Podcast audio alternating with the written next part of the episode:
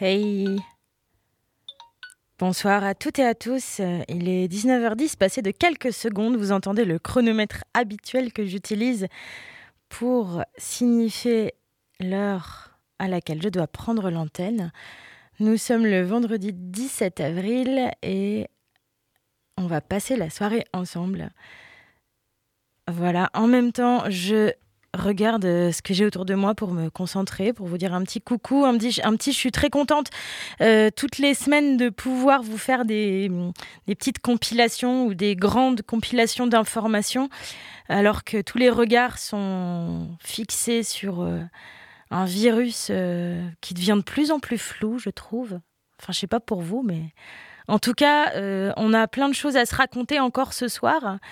Et, et euh, avant, de, avant de prendre euh, toute la place et, le micro et de vous dégourdir les esgourdes, comme tous les vendredis soirs, je vais vous mettre une petite chanson de départ, histoire de faire la mise en jambe et, vérifier qu'on est bien en direct sur le 107.5 ou sur rdiwa, rdwa.fr.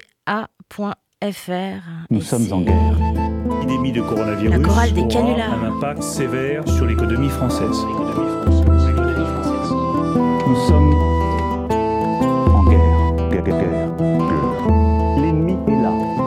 L'ennemi est là.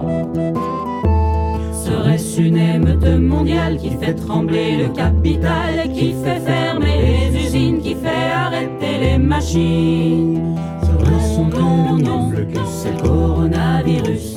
Serait-ce non, non, que c'est le coronavirus?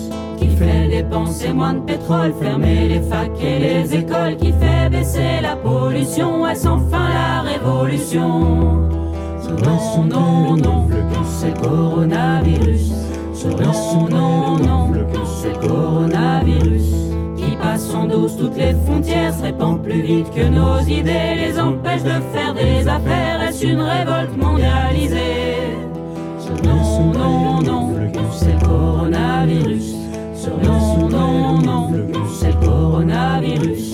Dès qu'il est entré dans la course, ça fait dégringoler la bourse. Il a pas de loi, pas de patrie, ne croyez pas que c'est l'anarchie. Serait son nom, non, c'est le coronavirus. Serait son nom, non, c'est le coronavirus. On va me dire oui d'accord, mais ça fait quand même des morts. Mais la faim, la guerre et le froid ont eu bien plus loin des médias plus, bien, plus que le coronavirus. Plus, bien, plus que le coronavirus. État d'urgence sanitaire décrété par le ministère. Je me signe une autorisation pour pouvoir chanter au balcon. Faut confiner, pas se rencontrer par mesure de sécurité. Pourtant, ils disent qu'on doit bosser sur que le virus va pas me toucher. Tous confinés,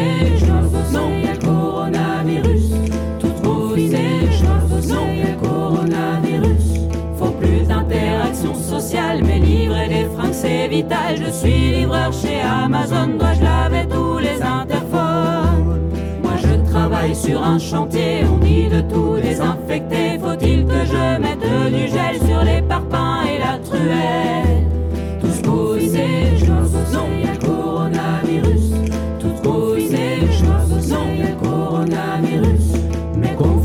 C'est pas marrant dans un petit appartement ou avec un mari violent et pas de place pour les enfants. Je suis SDF, j'ai pas de maison, alors je confine sous mes cartons. Je vais crever de faim, y a plus personne pour me donner encore le mort. Sans logement, c'est pire qu'avant le coronavirus.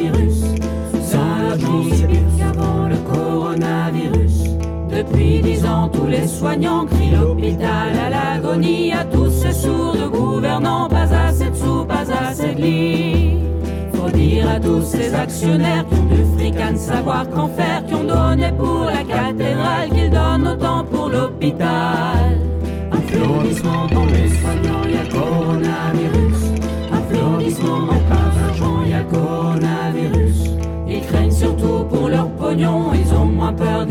que de perdre toutes leurs actions. Nos vies pèsent moins que l'économie.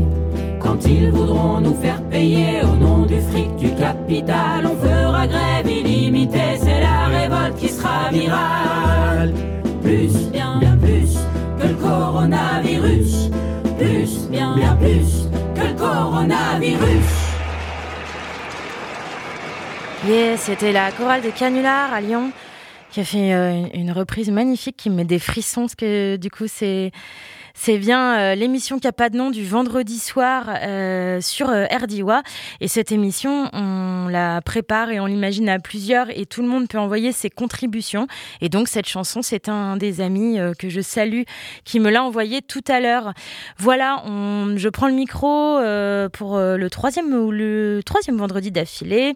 Je vous rappelle que l'émission du vendredi soir à 19h10, on est ensemble de manière assez illimitée, mais on va essayer de, de, rester, euh, de rester sur l'antenne pendant deux heures, d'autant qu'on a, a un programme euh, local et chargé qui nous attend, euh, que, dont je vais vous parler tout de suite. Et on se retrouve euh, depuis, depuis cette semaine également le mardi soir à 19h10, toujours en direct, avec l'idée euh, la semaine prochaine, si tout va bien, mardi prochain, de vous donner rendez-vous pour une émission de 19h10 à 21h avant de, avant d'écouter du punk, peut-être, peut-être, on ne sait pas, sur le thème de la mort. Parce qu'effectivement, c'est assez insondable ce qui se passe en ce moment. Je vous l'apprends pas. Je pense que chacun, chacune, euh, dans nos canapés, euh, dans nos jardins ou dans nos, dans nos appartements, dans nos HLM, dans nos cellules de prison, on vit euh, des choses qui sont incompréhensibles, des émotions qui sont incompréhensibles. Et se retrouver sur les ondes, c'est vachement agréable parce que ça, ça permet d'aller creuser en profondeur ce qui nous arrive et qui est très nouveau.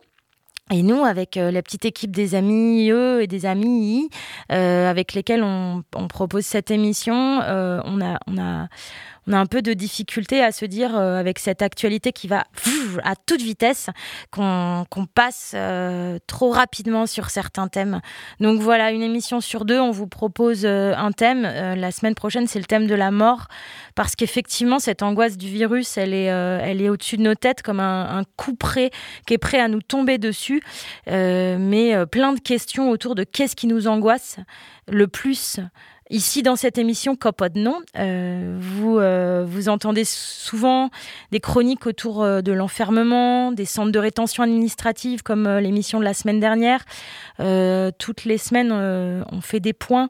On va parler des prisons aussi aujourd'hui. Et je crois que c'est pas anodin, parce que c'est vraiment cet enfermement qui existe dans toutes les sphères de nos vies qui euh, est le plus difficile à, capter dans, nos énergies aujourd'hui. En tout cas, euh, c'est ce que je ressens à chaque fois que je prends le micro sur Ardiwa.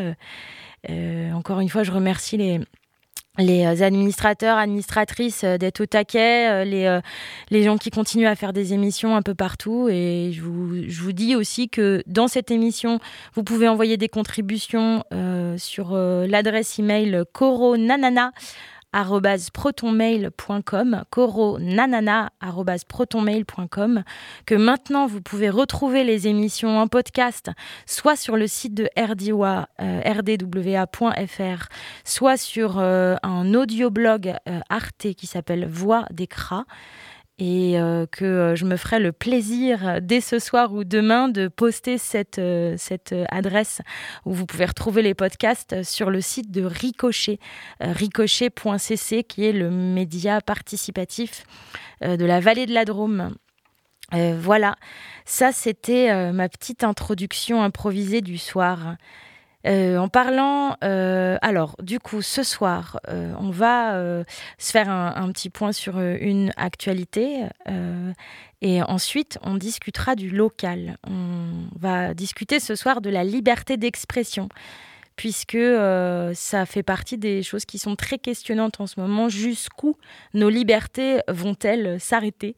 Donc, euh, on va parler euh, notamment du phénomène du cortège de fenêtres, comme on a pu le lire dans, certains articles, et donc de la présence de banderoles à, nos fenêtres, sur nos murs, à l'extérieur, dans les rues, et d'une expérience euh, très locale qui s'est passée euh, ces derniers temps à Lucandiwa, avec une habitante euh, qui va venir nous raconter.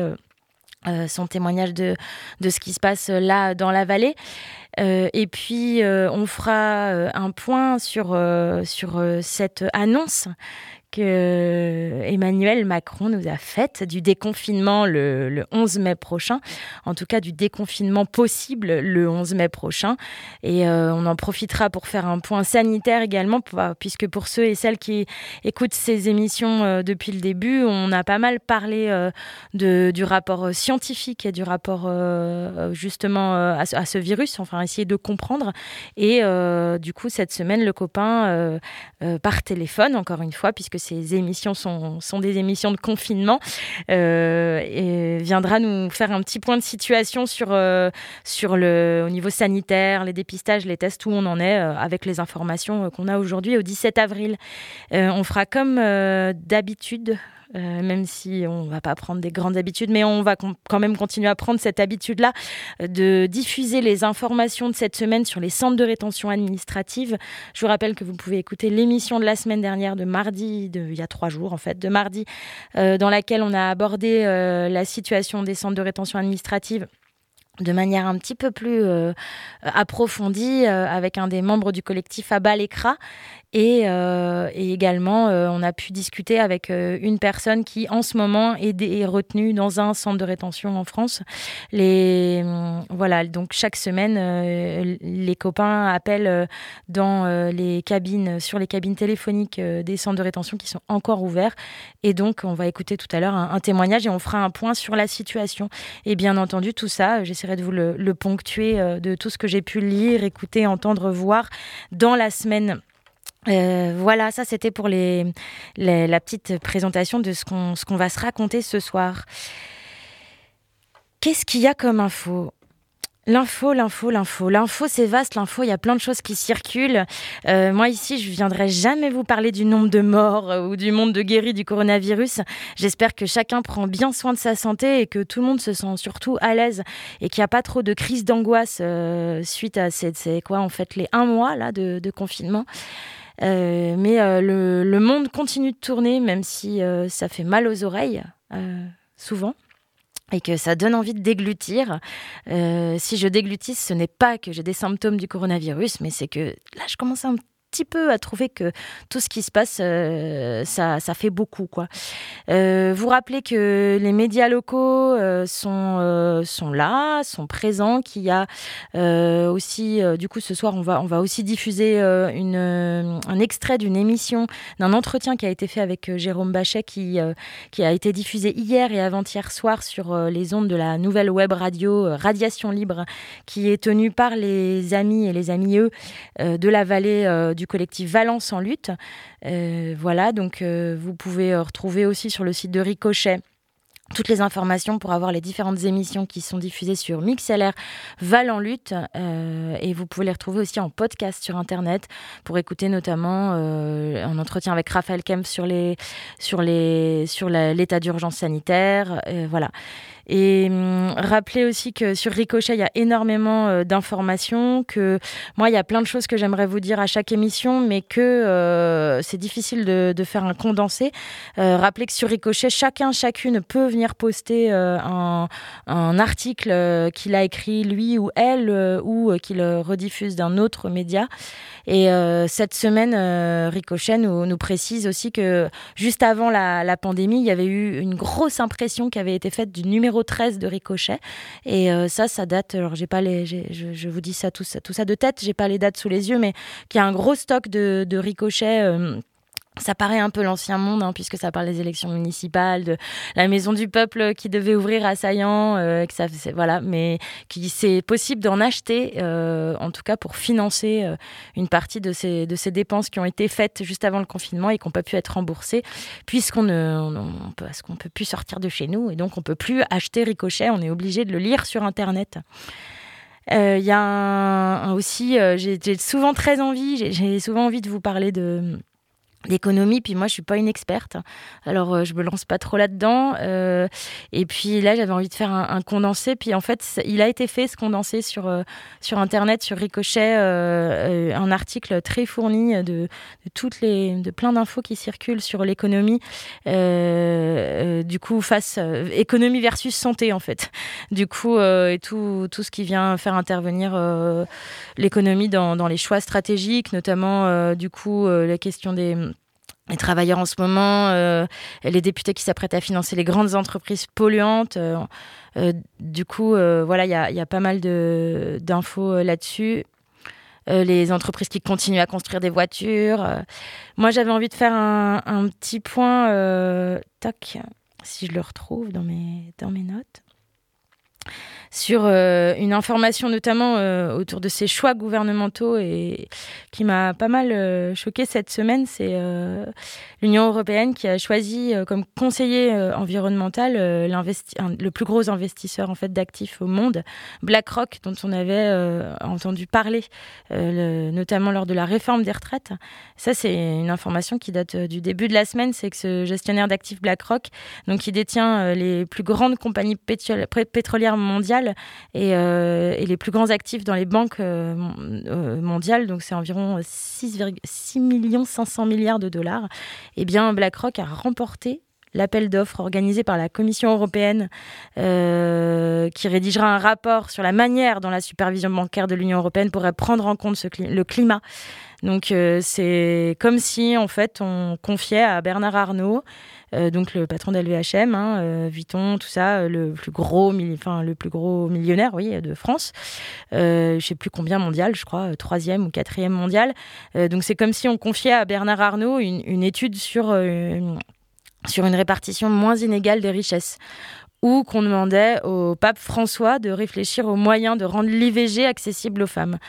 Euh, ça, c'est assez intriguant, euh, surtout euh, en ce moment où on se prend des grosses catastrophes avec ce virus et, plus, puisqu'il y a, y, a, y a des, des tempêtes encore qui, qui, aux États-Unis. Il y a il y a encore euh, des incendies euh, en Ukraine euh, autour de l'usine de Tchernobyl et, on se rend bien compte que ce virus, il, vient pas de nulle part. Il vient certainement du reflet de ce qu'on a fait de notre planète. Donc c'est étonnant de voir que la Commission européenne a pris cette décision. voilà, donc il y a quand même... toc toc toc, ça c'est un article qui vient de Marianne. puisque l'information sur l'émission Capadnon, c'est large. donc euh, voilà. Et c'est du coup voilà, une, des, infos moi, qui m'a pas mal fait réfléchir euh, ces derniers temps. Euh, voilà. Il y a, une, autre info de la semaine que j'avais envie de partager avec vous, en vous invitant assez rapidement à aller écouter l'émission du jeudi 2 avril, il me semble, ou du jeudi 9 avril de, de l'émission de la web radio Valence en lutte puisque euh, cette semaine, le le, alors c'est le tribunal de Nanterre, j'ai pas sous les yeux, le tribunal de Nanterre qui a, euh, euh, voilà, qui a demandé à Amazon de fermer ses sites pour 5 jours du 16 au 20 avril pour en fait travailler sur est-ce que c'est possible dans les, dans les entreprises Amazon de limiter, de, vraiment mettre en place des des mesures qui permettent aux employés euh, d'éviter de se faire contaminer. Donc, euh, pour vraiment évaluer les risques euh, qui sont liés au coronavirus. Je vous renvoie à, l'émission du jeudi 2 ou du jeudi 9 avril de, Valence en lutte, parce qu'il y a un syndicaliste d'Amazon qui a donné son point de vue, puisque dans le coin, on a une usine Amazon à Montélimar. Voilà, donc il y, a, y, a, un article très fourni du Nouvel Ops qui donne des infos, notamment sur euh, qu'est-ce que euh, qu'est-ce qu'Amazon va euh, promettre promet en ce moment à ses salariés. Donc on voit beaucoup qu'Amazon a promis de rembourser à 100% la, les, les, salaires des, des, salariés et à 84% je crois les, les salaires des, des, cadres de ces cadres. Mais ça cache quelque chose quand même. Voilà. Donc limiter les achats sur Amazon des produits de première nécessité, c'est pas du tout ce qui était fait depuis le début du confinement, alors qu'on nous casse la tête dans tous les sens à savoir qu'est-ce que qu'est-ce qui est de première nécessité et si on a le droit d'aller acheter des serviettes hygiéniques au supermarché. Donc euh, là, c'est quand même assez, euh, assez euh, étonnant. Voilà, dans les infos de la semaine. On va se faire un gros point aussi euh, sur euh, les. On va se faire un gros point. On va se faire un, point sur les prisons. J'avais envie de commencer par ça. C'est une information d'une euh, pharmacienne qui vendait illégalement des masques à ici les Moulineaux, qui a été jugée en comparution immédiate jeudi. Une pharmacienne qui a été placée en garde à vue de, donc depuis la veille et qui a été condamnée à 4 mois de prison avec sursis. elle raconte dans l'article Je suis crevée, je travaille de 8h à 21h. C'est mon mari qui lit les mails. et du coup, elle, mentionne que c'est sa collaboratrice qui aurait dû l'informer, mais qu'elle lui a dit qu'on pouvait vendre sur ordonnance. Et la pharmacienne n'était donc pas au courant de la réquisition qui avait été imposée par le gouvernement. Ça, c'est quatre mois de prison avec sursis pour quelqu'un qui, qui, qui fait partie des gens qu'on applaudit tous les soirs. Euh, donc c'est voilà, j'avais envie à un moment de me faire euh, un peu un récapitulatif de toutes les personnes euh, qui euh, ont eu euh, de la prison ces dernières semaines. la question c'est qu'est-ce que fait le gouvernement pendant ce temps-là? Et qui vient contrôler ce que fait le gouvernement? Un des exemples de l'ingérence et du mépris de classe, parce que c'est clairement du mépris de classe, c'est la situation dans les prisons. Donc voilà, les centres de rétention administrative, on en a parlé la semaine dernière, on va en reparler tout à l'heure, c'est les prisons pour étrangers, mais on a aussi du coup le cas des prisons des centres pénitentiaires et des maisons d'arrêt. Article euh, des échos qui est daté du 11 avril qui dit que officiellement euh, seuls 69 prisonniers ont été testés positifs au coronavirus en France euh, et qu'il y a 670 détenus qui ont été placés en quatorzaine, soit parce qu'ils montraient des symptômes de la maladie, soit parce qu'ils venaient d'arriver en, prison et pouvaient être porteurs du virus. Il y a deux personnes depuis le début du confinement dont un homme de 73 ans qui était donc euh, détenu à la prison de Fresnes, deux personnes qui sont mortes. Au total, ça fait 519 détenus euh, qui sont sortis de confinement.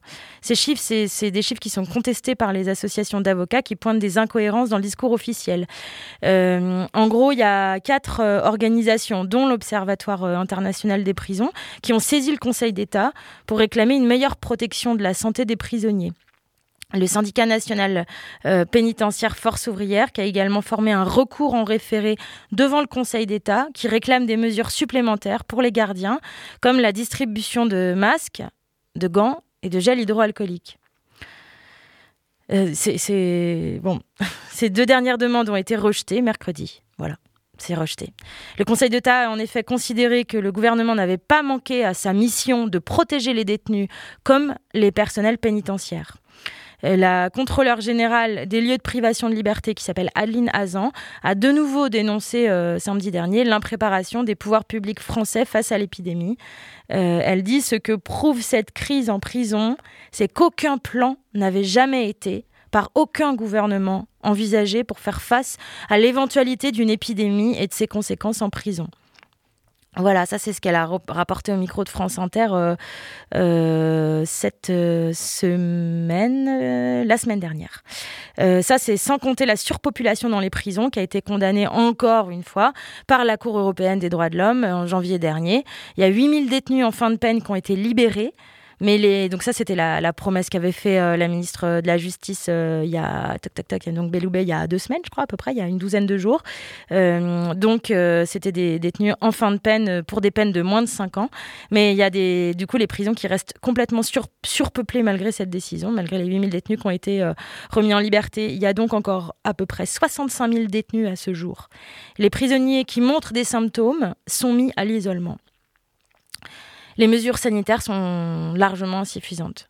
Et il y a la question des maisons d'arrêt. La situation est tout aussi questionnante, parce que en maison d'arrêt, ce sont des détenus en attente de jugement, et c'est exactement le même traitement. Euh, il y a du coup euh, besoin de préparer les procès, de préparer les audiences, et les avocats doivent, euh, du coup, ça c'est le syndicat des avocats de France qui, qui, qui, qui parle de ça, dire soit donc je vais en détention pour préparer une audience, ou alors je, renonce à défendre correctement euh, mes clients de peur de propager le virus. Donc euh, c'est un, un, choix qui est, qui est impossible à faire. Le traitement judiciaire est très différent en fonction des lieux d'enfermement. En plus de ça, euh, il y a certains endroits où les audiences se font par visioconférence, enfin visio euh, par ordinateur, quoi, par euh, Skype. Et dans d'autres, il y a des prolongations de détention provisoire qui, qui peuvent se faire carrément sans audience, sans aucun débat, voilà. et du coup, il y a des personnes qui continuent à être emprisonnées en ce moment, qui sont donc susceptibles de propager le virus à l'intérieur. Euh, ça serait du coup une catastrophe vu qu'il n'y a aucune, aucune mesure sanitaire qui, qui n'est prise. Et il y a à peu près, euh, c'est un chiffre absolument hallucinant, euh, il, y a à peu près 62 personnes qui sont incarcérées par jour depuis, depuis le, début du confinement. Ça, c'est des chiffres du cabinet de la ministre de la Justice.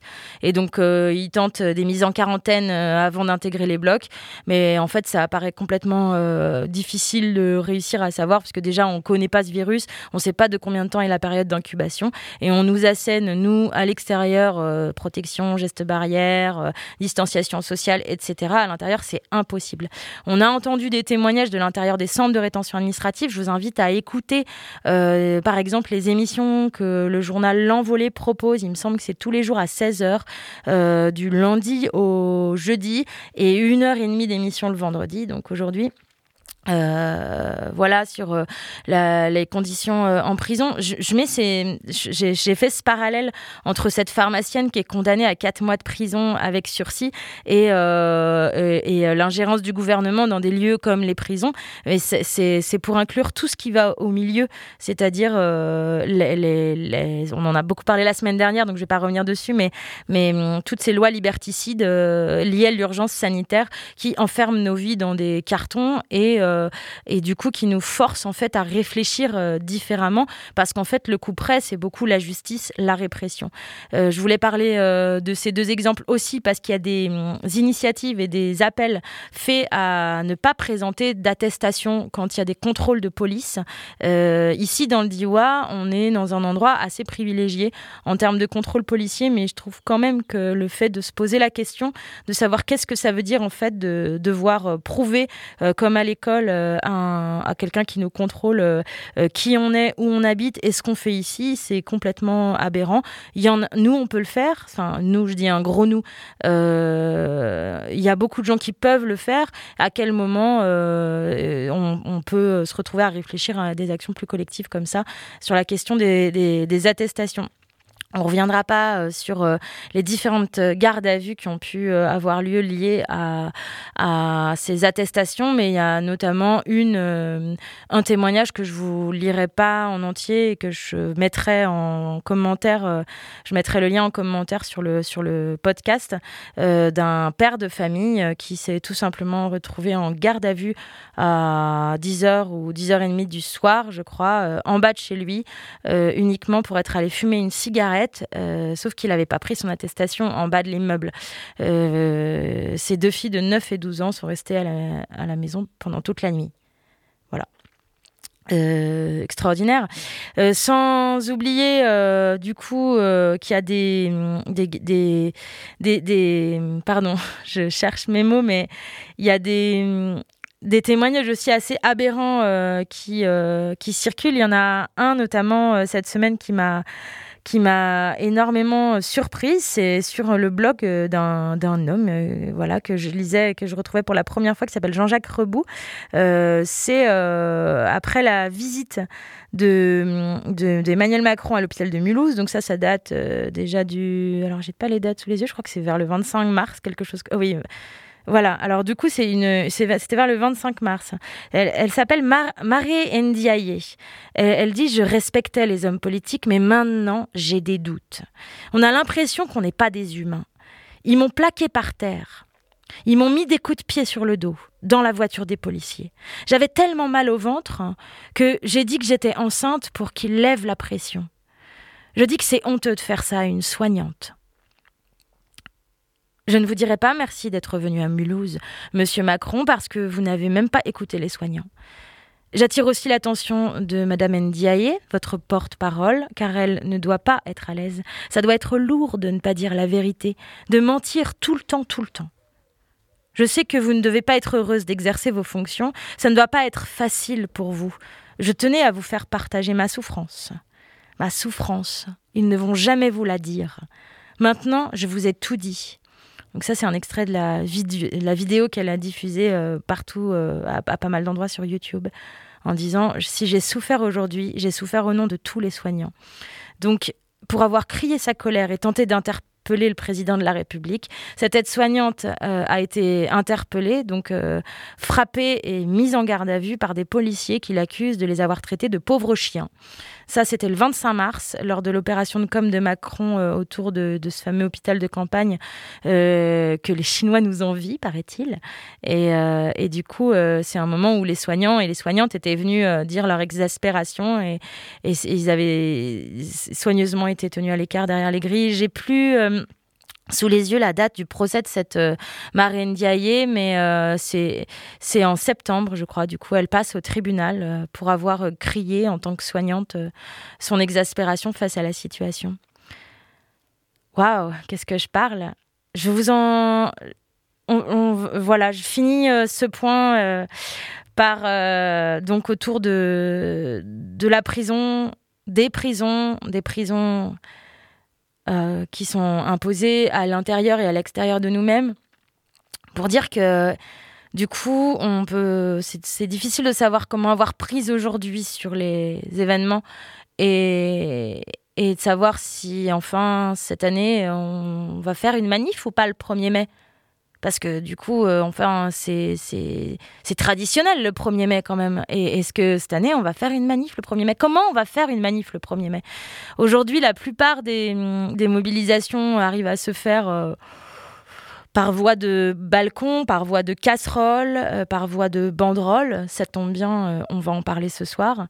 demain, samedi 18 avril à 18h, l'appel, il est à faire du bruit. À faire du bruit pour montrer qu'on n'oublie pas toutes les personnes enfermées dans les prisons, les centres de rétention administrative et tous les autres lieux de privation de liberté en France et ailleurs. Du bruit pour leur montrer notre solidarité en ces temps de confinement où leurs conditions de vie sont durcies et alors qu'aucune mesure sérieuse n'est prise pour endiguer la propagation du, virus. On rappelle ici dans l'article l'annulation des parloirs, les prive du peu de contact humain avec l'extérieur qui était encore possible, mais aussi d'un certain accès à la nourriture, aux vêtements et aux autres denrées nécessaires pour continuer à survivre en étant enfermé. L'annulation d'une partie des promenades force à rester dans une cellule 23 heures sur 24. sur, sur 24. Le confinement aggrave plus encore les conditions de vie déjà inhumaines dans les prisons et centres de rétention. Et il faut ajouter à tout cela donc ce que je parlais tout à l'heure, la surpopulation impliquant une promiscuité dans et hors les cellules, empêchant tout geste barrière et évidemment l'absence de protection. Voilà, ça c'est l'appel qui rappelle euh, qu'il y a minimum 2 à 3 personnes qui partagent des cellules de 9 mètres carrés.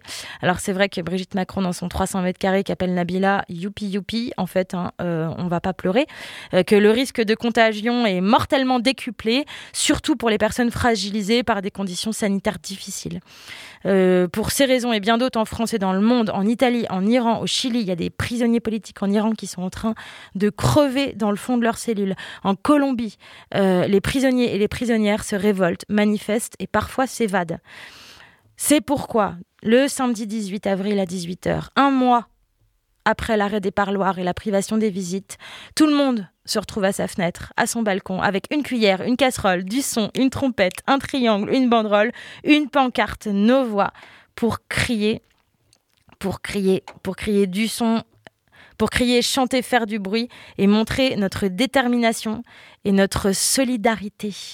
Parce que voilà, il faut qu'on se laisse marcher dessus. Du bruit en live, du bruit sur les réseaux sociaux.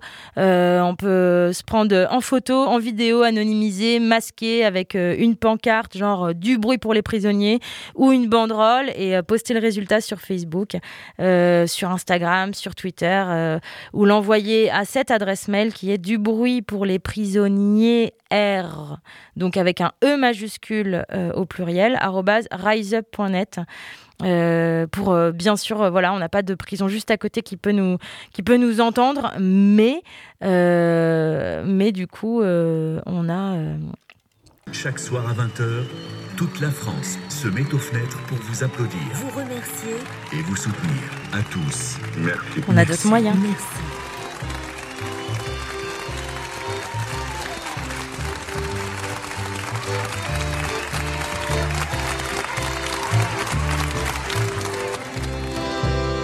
On est là, on est là, aux fenêtres et aux balcons, nous on est là. On applaudit les soignants, mais pas le gouvernement, l'union sacrée qu'ils nous vend, on n'en veut pas. On est là, on est là, confinés et révoltés, on n'oublie pas qu'ils ont tout privatisé, tout vendu aux financiers, ça ne se passera plus comme ça car on est là, on est là, on est là confinés, révoltés, on n'oublie pas. Les hôpitaux saturés et la santé dégradée, les moyens pour nous soigner, on les a pas.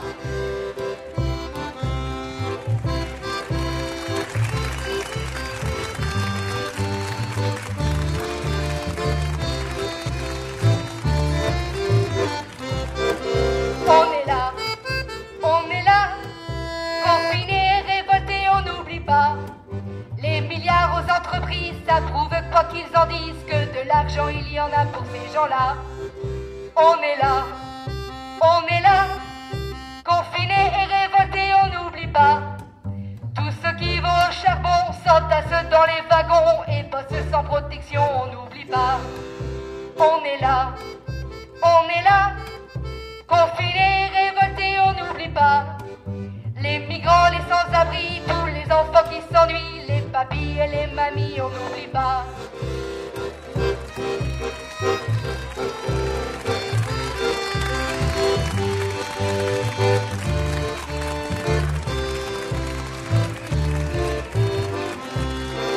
On est là, on est là, confinés et révoltés, on n'oublie pas. Pour l'honneur des travailleurs et pour un monde meilleur, tous unis ça changera car on est là.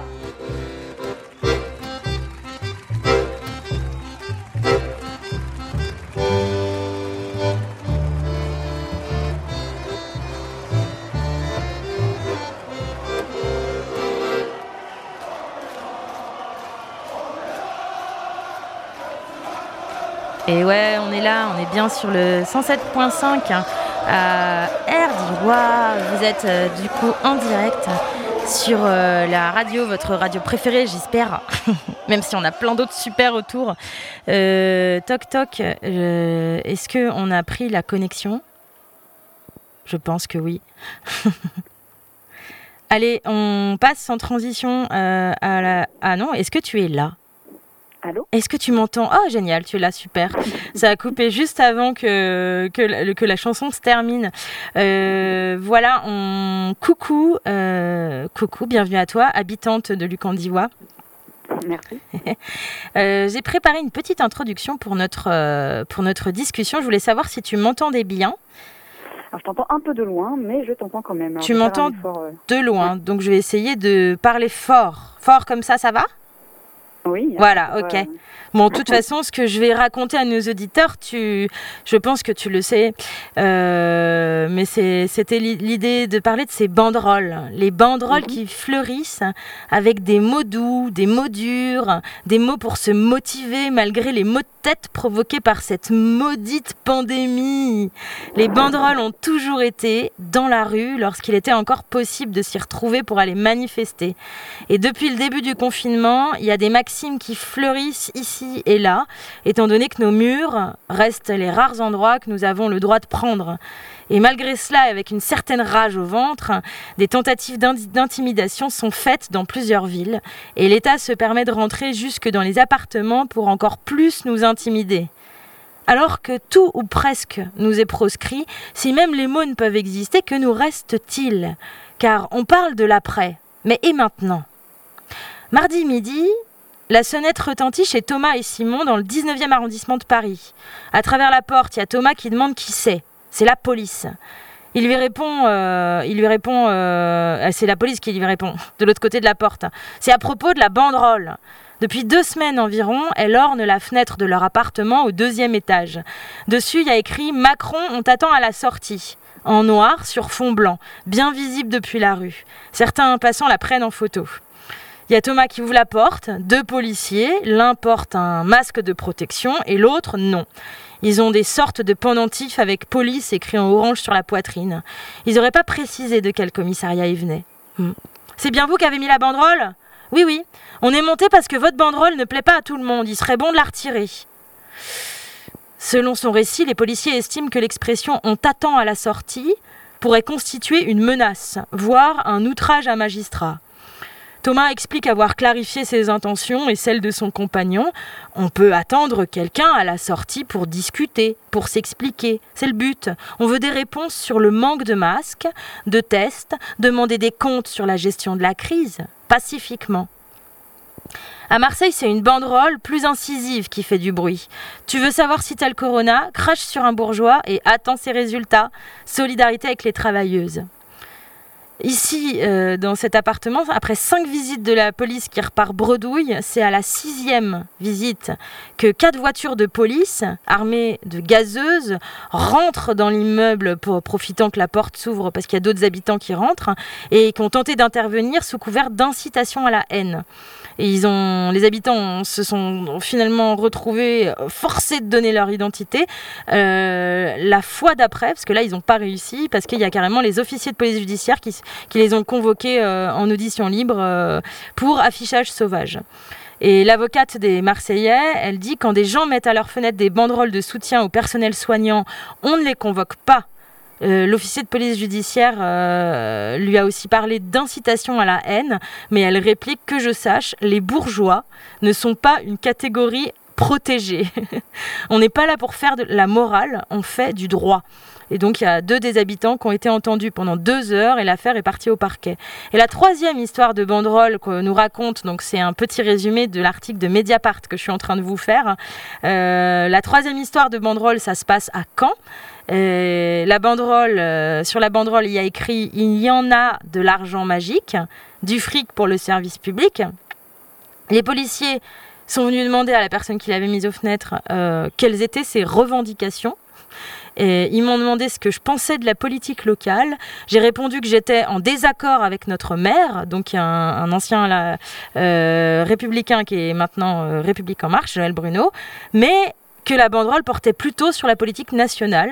Ils m'ont alors demandé si je voulais rencontrer le maire. Là, j'ai pas du tout compris le projet. Euh, cette fois-ci, il n'y a pas eu de contrôle d'identité, pas d'audition, et la police municipale euh, est passée et lui a proposé de, de rencontrer vraiment le maire euh, qui, qui, qui, qui veut continuer à échanger avec les habitants, quelle que soit leur demande, malgré le confinement. Euh, ça, euh, ça se passe loin de chez nous. Mais là, ce soir, l'idée, c'était de parler euh, de ce qui se passe aussi par ici, dans le Diwa. Dans le Diwa, il n'y en a pas tant que ça, des banderoles, mais il y en a quelques-unes qui ont fleuri, qui ont fleuri notamment à Luc en Diwa. Et du coup, ah, nous sommes avec Ingrid qui est là, là, qui est derrière, qui nous écoute, qui, qui m'entend bien, j'espère.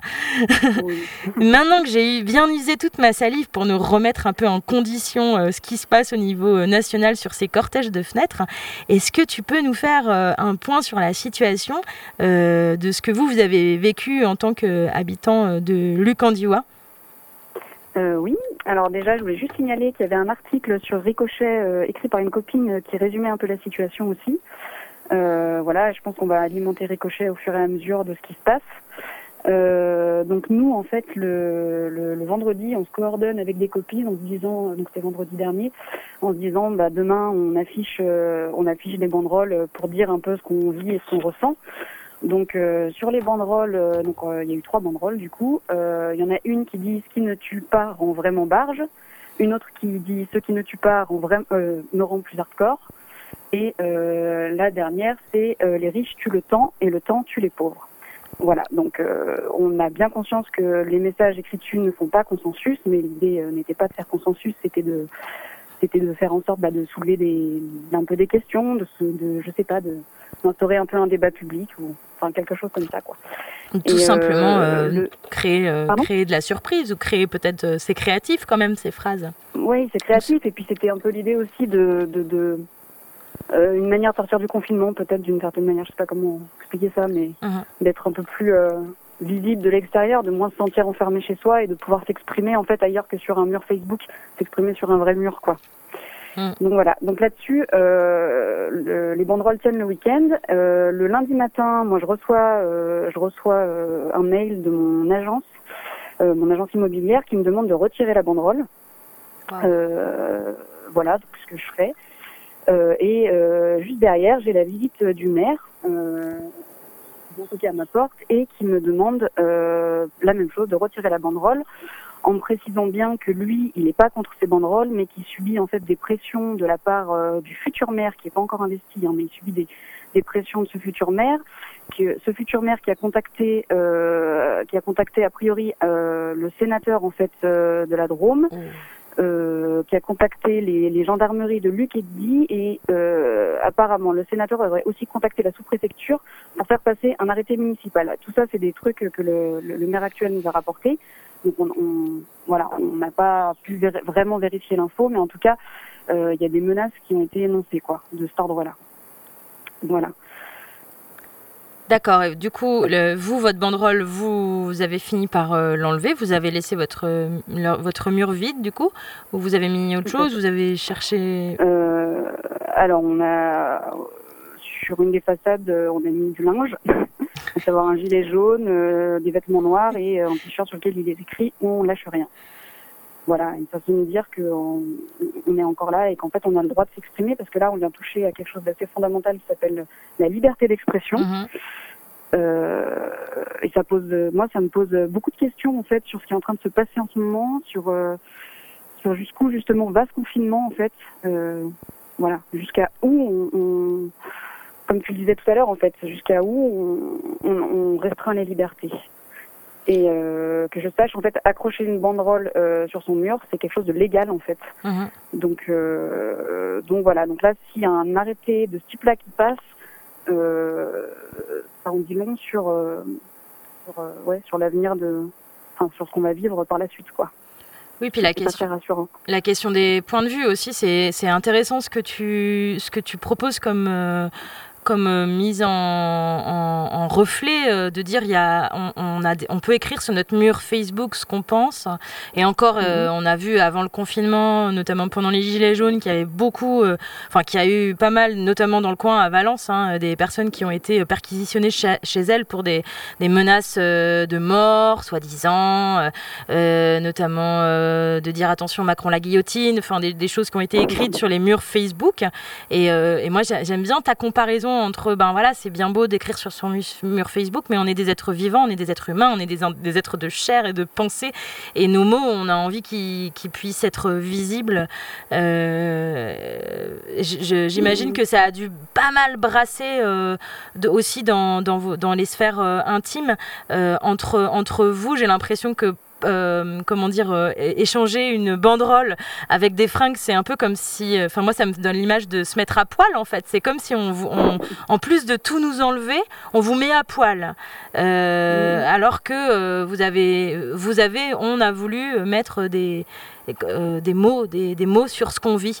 Et euh, du coup, ma, question là, c'est euh, ça, est-ce que vous, avez, réussi à en discuter avec des personnes sur des cercles extérieurs? Est-ce que ça fait réagir les voisins? Est-ce qu'il y a comme ça une idée, une envie, quelque chose qui émerge du coup d'en profiter pour, comme disait Thomas de Paris qui a, mis sa banderole à sa fenêtre, bah, nous on voulait juste faire discuter les gens et on, on a trop envie de discuter quoi.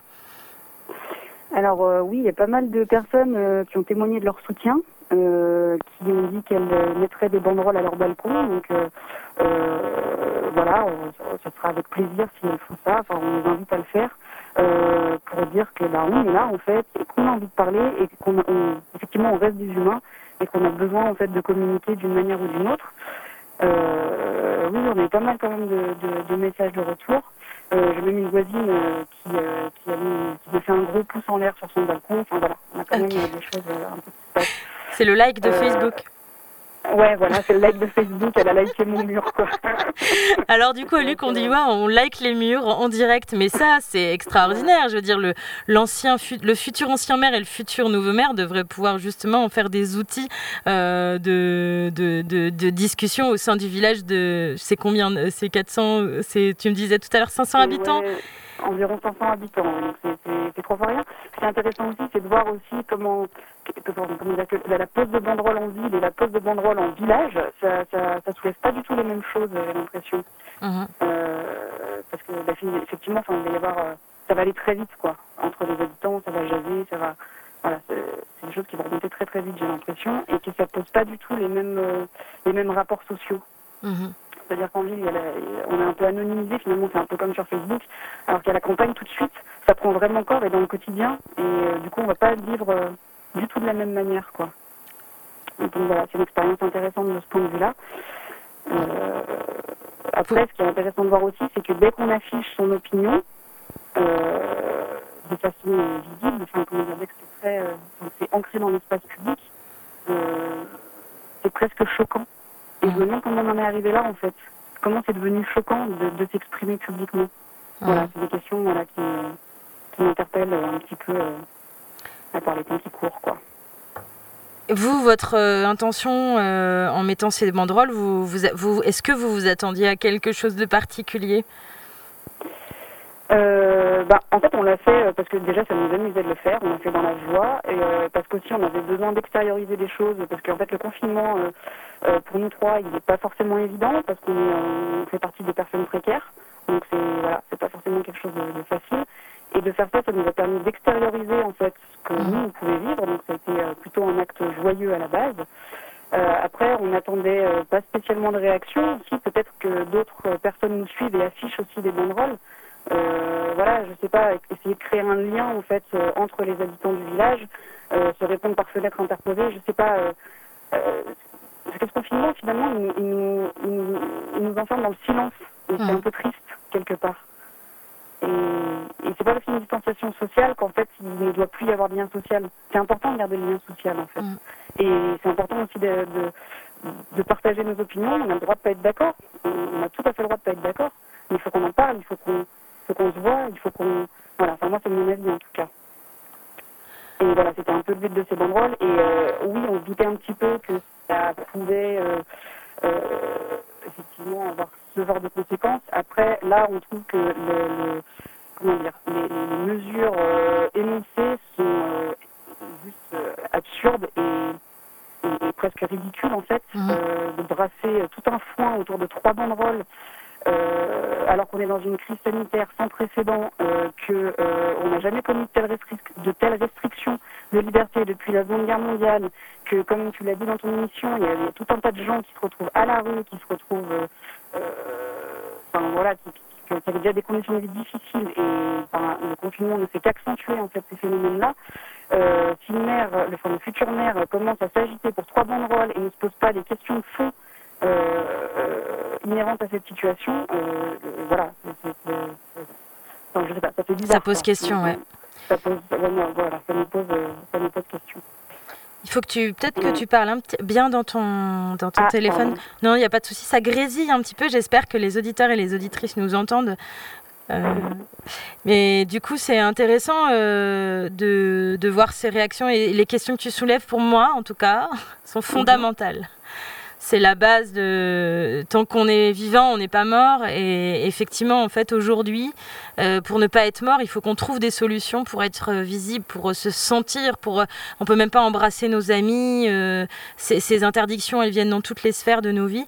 Et ce que je sens beaucoup, et ça, je sais pas si tu auras quelque chose à, le dire, c'est mais c'est cette cette différence qui est de plus en plus difficile à il y a beaucoup de différences. Les différences, en cas général, on les sent. Mais euh, moi, si je parle beaucoup des prisons et de l'enfermement dans mes émissions, c'est aussi parce que pour moi, ça fait un retour direct sur ce qu'on vit dans nos vies, même si c'est incomparable. Euh, Il y a quand même énormément d'endroits euh, vers lesquels ça peut nous permettre de réfléchir pour pas accepter.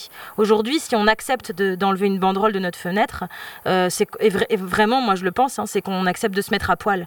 Et quand est-ce que, en fait, la différenciation entre un élu politique et un citoyen, la différenciation entre euh, une personne qui a son bon papier et une personne qui n'a pas son bon papier, une différenciation entre l'institutionnel et le citoyen. Et il, va être de plus, cet écart, si on n'apprend pas à le nourrir, il va être de plus en plus, euh, le fossé va être de plus en plus grand.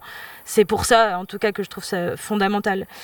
Donc euh, voilà, je trouve qu'au contraire, c'est pas des petites banderoles ou c'est pas juste des petits messages et, ce serait intéressant euh, que, demain euh, et après-demain et les jours d'après fleurissent des soutiens aux soignants. J'ai vu dans les banderoles en ce moment, il y a on va s'en sortir, s'en sortir. Euh, des messages euh, sauvons les vies, pas l'économie. Ça c'est peut-être encore euh, encore militant, mais bisous, on vous aime. euh, des messages de solidarité entre nous pour voir si ça réagit de la même manière, quoi. Mhm. Bah oui, l'idée, c'est peut-être de, je sais pas, je me dis que c'est peut-être l'occasion de réhumaniser en fait ces espaces publics et qu'on est confiné chez nous. Euh, je sais pas, retrouvons notre part d'humanité en fait, parce que euh, cette société-là elle nous incite à devenir de plus en plus des machines. On est Mhm. tout le temps en rapport avec la machine. Là, et puis alors là, c'est flagrant pendant le confinement. On est tous devant nos écrans, on est tous sur les réseaux sociaux, on est tous. Enfin, voilà, euh, il y a la, c'est la téléconsultation avec les médecins, etc. Euh, je sais pas, j'ai envie de dire, redevenons vivants, redevenons humains, en fait, et, et je sais pas, revenons à l'essentiel. Mhm. Voilà, c'était un peu aussi peut-être ce qu'on voulait faire avec ces banderoles. Eh ben super. Est-ce que tu avais envie de nous partager autre chose concernant cette, euh, cette expérience ou c'est quoi la suite pour vous? Est-ce que vous avez prévu de remettre d'autres banderoles? Est-ce que vous avez prévu de, d'essayer de discuter avec les différentes personnes, euh, les différents interlocuteurs? C'est, quoi la suite? Oui, je pense que ce qui serait bien, c'est qu'on discute euh, effectivement avec d'autres habitants du village. Mm. Euh, euh, voilà, euh, nous on serait contents de voir euh, fleurir d'autres banderoles. Et puis, euh, et puis euh, aussi, euh, euh, j'incite euh, tout un chacun à rester bien vigilant sur ce qui se passe, euh, comment dire, au niveau politique, euh, au niveau des décisions qui sont prises, que ce soit au niveau local, au niveau euh, départemental, régional ou même euh, au niveau national. Parce que ça peut aller très vite en fait quand on est restreint au niveau des libertés de cette manière-là, ça peut aller très très très très vite euh, dans un sens qui ne va pas nous convenir du tout pour la suite. Oui, et toutes les petites choses sont importantes à regarder du coup. Exactement. Eh ben super. euh, sur le site de Ricochet, il y a, il y a les banderoles en question euh, dans, un article qui a été publié hier, c'est ça, hein, si je me trompe pas. Euh, si vous voulez le retrouver, il y a possibilité de renvoyer euh, des commentaires et je me dis que c'est cool aussi s'il y a des gens qui mettent des banderoles à leur fenêtre, euh, de renvoyer les photos pour euh, voir aussi euh, l'impact que ça peut avoir ici sur le territoire. Peut-être à 10, c'est le moment de se lancer pour toutes les personnes qui pensent et qui cherchent des slogans depuis le début du confinement. Ben voilà, on a dépassé les 4 semaines. Il est temps, il est temps de mettre des banderoles à nos fenêtres pour continuer à être vivants et vivantes. Eh bien, bonne, bonne soirée à toi. Bonne soirée à toi, merci. Et on espère voir fleurir des banderoles euh, à Lucandiwa, à Minglon, à Barnave, à Die, à Saillant, à Cray et jusqu'à Mulhouse. Allez, on continue euh, avec un petit son euh, que tu as voulu nous. Enfin voilà, un petit son, un, petit, un petit son de, des familles, comme on dit, de petits sons des Ouais, familles, euh, quoi. Je voulais, je voulais ajouter là-dessus que je trouve qu'il rentre en résonance avec l'époque. Il dit pas exactement la même chose, mais il rentre bien en résonance avec l'époque. Voilà. Allez, au top. NTM, on n'oublie rien. Et sincèrement, je serais pas. C'est sûr en aucun cas grand comme une bêta. Je roule en et là ça.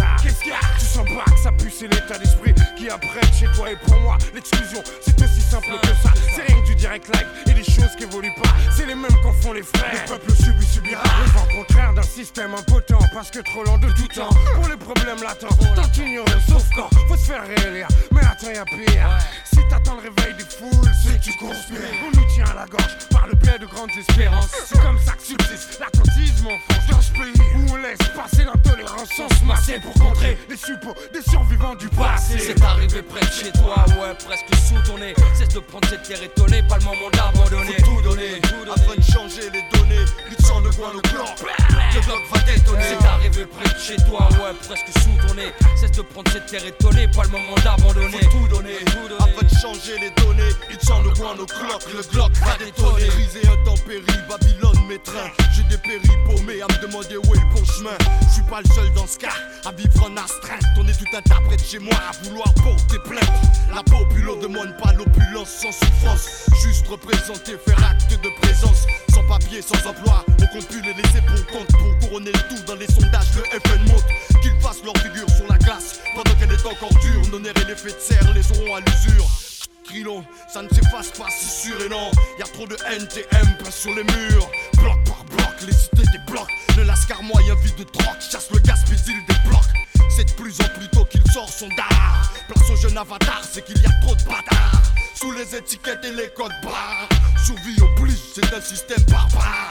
On ne va pas colmater la fracture sociale de plaque de fuite. Encore plus qu'en 68, va falloir se battre. C'est arrivé près de chez toi, ouais, presque sous ton nez. Cesse de prendre cette terre étonnée, pas le moment d'abandonner. Faut tout donner, afin de changer les données. Lutte sans le coin, le Glock, le Glock va détonner. C'est arrivé près de chez toi, ouais, presque sous ton nez. Cesse de prendre cette terre étonnée, pas le moment d'abandonner. Faut tout donner, afin de changer les données. Il tient le coin, le Glock, le Glock va. Y'a qui que dans les églises, les CRS peuvent faire des perquis. Preuve que chez nous, on se décivilise. On se trompe quand on vise, et puis s'il y a meurtre, on déguise l'affaire, on dit qu'il y a méprise. Eh, aux techniques de déguise, et inconnu, tu restes reconnu, devenu quelque chose de convenu. Les bavures sont au menu, je te souhaite la bienvenue dans la France de ceux qui pensent qu'en banlieue, on peut pas penser, puisqu'on pense qu'à danser, rapper sur des beats cadencés. Remarque qui pense cycler, 3 millions de chômeurs, c'est 3 millions d'immigrés, donc c'est clair que c'est pas gagné. Qu'avec leur vision bornée, je me dis même que le mec adressera le pays, il est pas encore né. Ouais, c'est ici qu'on vit, et c'est ici aussi qu'on ici La plus grande bande de fachos qui ici Peur en son temps ici, on laisse couler, on est mort. Coupons les couilles du port, ça c'est fort, mais y a plus fort encore. Y a des ex-nouveaux ministres grillés qui viennent parler, se faire réélire à la télé, briller, crier leur innocence briller. Pour qu'on oublie que l'histoire du sang contaminé, c'est pour du fric et non pas trier. C'est arrivé près de chez toi, ouais, presque sous ton nez. Cesse de prendre cette terre étonnée, pas le moment d'abandonner. Faut tout donner, afin de changer les données. Il sent le coin, le Glock, le Glock va détonner. C'est arrivé près de chez toi, ouais, presque sous ton nez. Cesse de prendre cette terre étonnée, pas le moment d'abandonner. Faut tout donner, afin de changer les données. Il sent le coin, le Glock, le Glock va détonner. Yeah, Jazz pour l'afro-chant, je vais donner. Une pour tout donner. Le R, quitte-le pour tout donner. ROBO est là, loco. Le Glock va détonner. 9-3. C'est arrivé près de chez toi. Arrête, presque sous ton nez. Pour un 9-9-8. Non, pas le moment d'abandonner. Faut changer les données. Le moment venu, la colère au ventre, les corps embrassés, nous nous retrouverons. C'était NTM. Et une phrase euh, trouvée euh, sur euh, une des banderoles qui a été mise aux fenêtres. Allez, on continue cette émission. Ça fait une heure qu'on est ensemble. Vous êtes bien sur le 107.5 ou sur euh, RDWA, rdwa.fr. On se retrouve tous les vendredis soirs à 19h10 pour faire le point sur l'actualité dans nos situations d'enfermés, de confinés, euh, dans, nos, dans cette situation euh, qui continue, qui avance. On ne sait pas vers où, mais elle avance. On va faire un point sur les centres de rétention.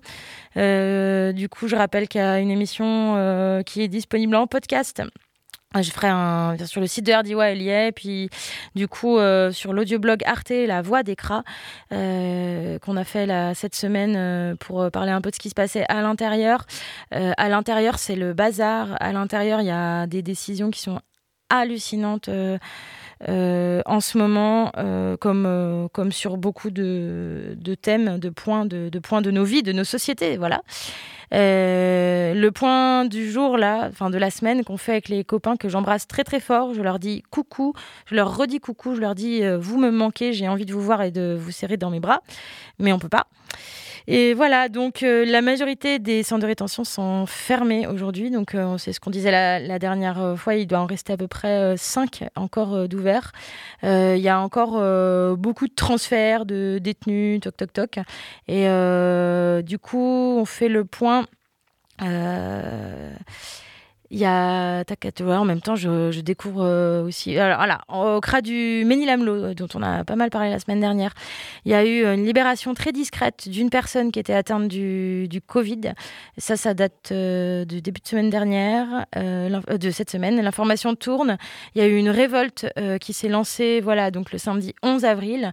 Ils dorment dehors, sautent la grille pour rejoindre le bâtiment voisin. Les flics interviennent violemment avec tabassage et gazage. A priori, il y aurait eu sept interpellations euh, lors de, de, cette, euh, de cette révolte. Une dizaine de personnes ont été transférées dans d'autres centres de rétention administrative. Et comme à l'habitude dans les prisons pour mater les révoltes, euh, ils font ça. Ils enlèvent les. Ils ont, en fait, ils ont repéré les meneurs et ils les exfiltrent gentiment ou pas ou, moins gentiment. Les flics ont confisqué euh, les téléphones portables qu'il y a à l'intérieur et euh, ils ont, il y avait plus d'accès euh, aux cabines. Du coup, c'était euh, les policiers de la PAF hein, euh, qui euh, répondaient aux cabines pour tenter de couper la solidarité depuis euh, depuis l'extérieur vers le centre de rétention du Ménilamlo. Euh, au CRA de Wassel vers Rouen, après les révoltes du Ménilamlo, il y a trois personnes qui ont été transférées à Wassel, donc euh, sans rien, euh, juste euh, sans affaires, sans papier, sans rien. Les personnes malades vont plutôt, plutôt mieux dans le centre. Il y a 16 personnes qui sont toujours enfermées dans ce centre de rétention et la grande majorité est en grève de la faim depuis le 13 avril. le 17 avril, donc aujourd'hui, seulement deux personnes malades ont recommencé à manger. Au CRA de Lille, il y a aussi une grève de la faim depuis le 10 avril. Il n'y a aucun produit d'entretien ou d'hygiène dans le centre. Une personne malade euh, a, entamé, a entamé un refus de soins et d'alimentation pour alerter et dénoncer les conditions d'enfermement. Au CRA de Vincennes, le 16 avril, il y a 42 personnes qui sont encore euh, retenues. Après une révolte et euh, la pression de la part des prisonniers, deux personnes, dont une de 65 ans, ont enfin été transférées au centre hospitalier de l'ARS, de, de l'Agence régionale de santé. La contagion est très répandue. Même l'infirmière dit que tout le monde à le coronavirus. Selon l'administration, au moins une quinzaine sur 42. Euh, il y a avant, euh, il y a une personne qui a été envoyée à l'hôpital. Euh, ça devait être dimanche dernier et, non, c'était vendredi dernier, il me semble. la deuxième personne, avant de l'envoyer à l'hôpital, est restée pendant trois ou quatre jours à l'isolement, ce qui est sous prétexte qu'il n'y avait pas de place à l'hôpital, ce qui est complètement dingue, si dingue que les autres retenus pensaient qu'il était mort et personne ne les avait euh, prévenus. Euh, les agents de la PAF euh, auraient été infectés par le coronavirus. La PAF, c'est la police aux frontières, qui est c'est l'équivalent des gardiens de prison en fait des centres pénitentiaires. les prisonniers ont donc refusé les masques car ils pensent que c'est seulement pour protéger les flics, que les mesures symboliques sont scandaleuses et qu'il manque des tests. Euh, et la libération. C'est dans l'angoisse que les prisonniers ont vraiment cru voilà, que le premier mort euh, était arrivé cette semaine. Euh, et du coup, voilà, le mort qui a été transféré à l'hôpital.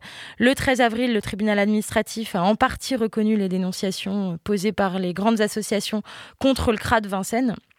Euh, mais n'a pas demandé la fermeture du CRA, euh, juste euh, a simplement exigé qu'aucune nouvelle personne ne soit retenue dans l'établissement pendant deux semaines. Deux semaines, c'est la fameuse quatorzaine. Hein.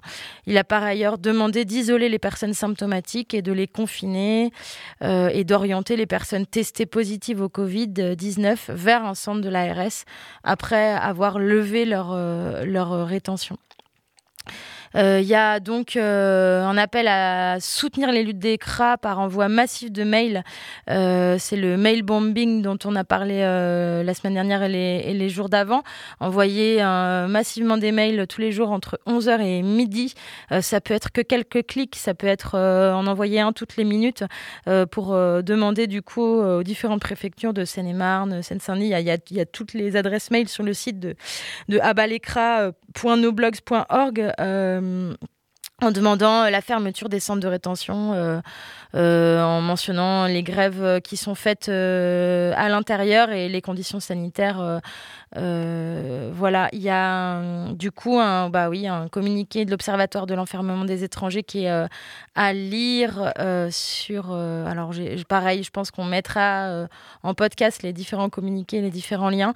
et voilà, donc on va, et on va écouter maintenant un témoignage depuis un des centres de rétention euh, parisien, euh, un témoignage euh, qui date d'hier. Donc on rappelle aussi à toutes et à tous que ces personnes dont on parle, c'est vraiment pour enlever l'anonymat et enlever le, numéro qui peut être posé en fait dans, ces prisons. le seul délit, c'est de ne pas avoir de papier.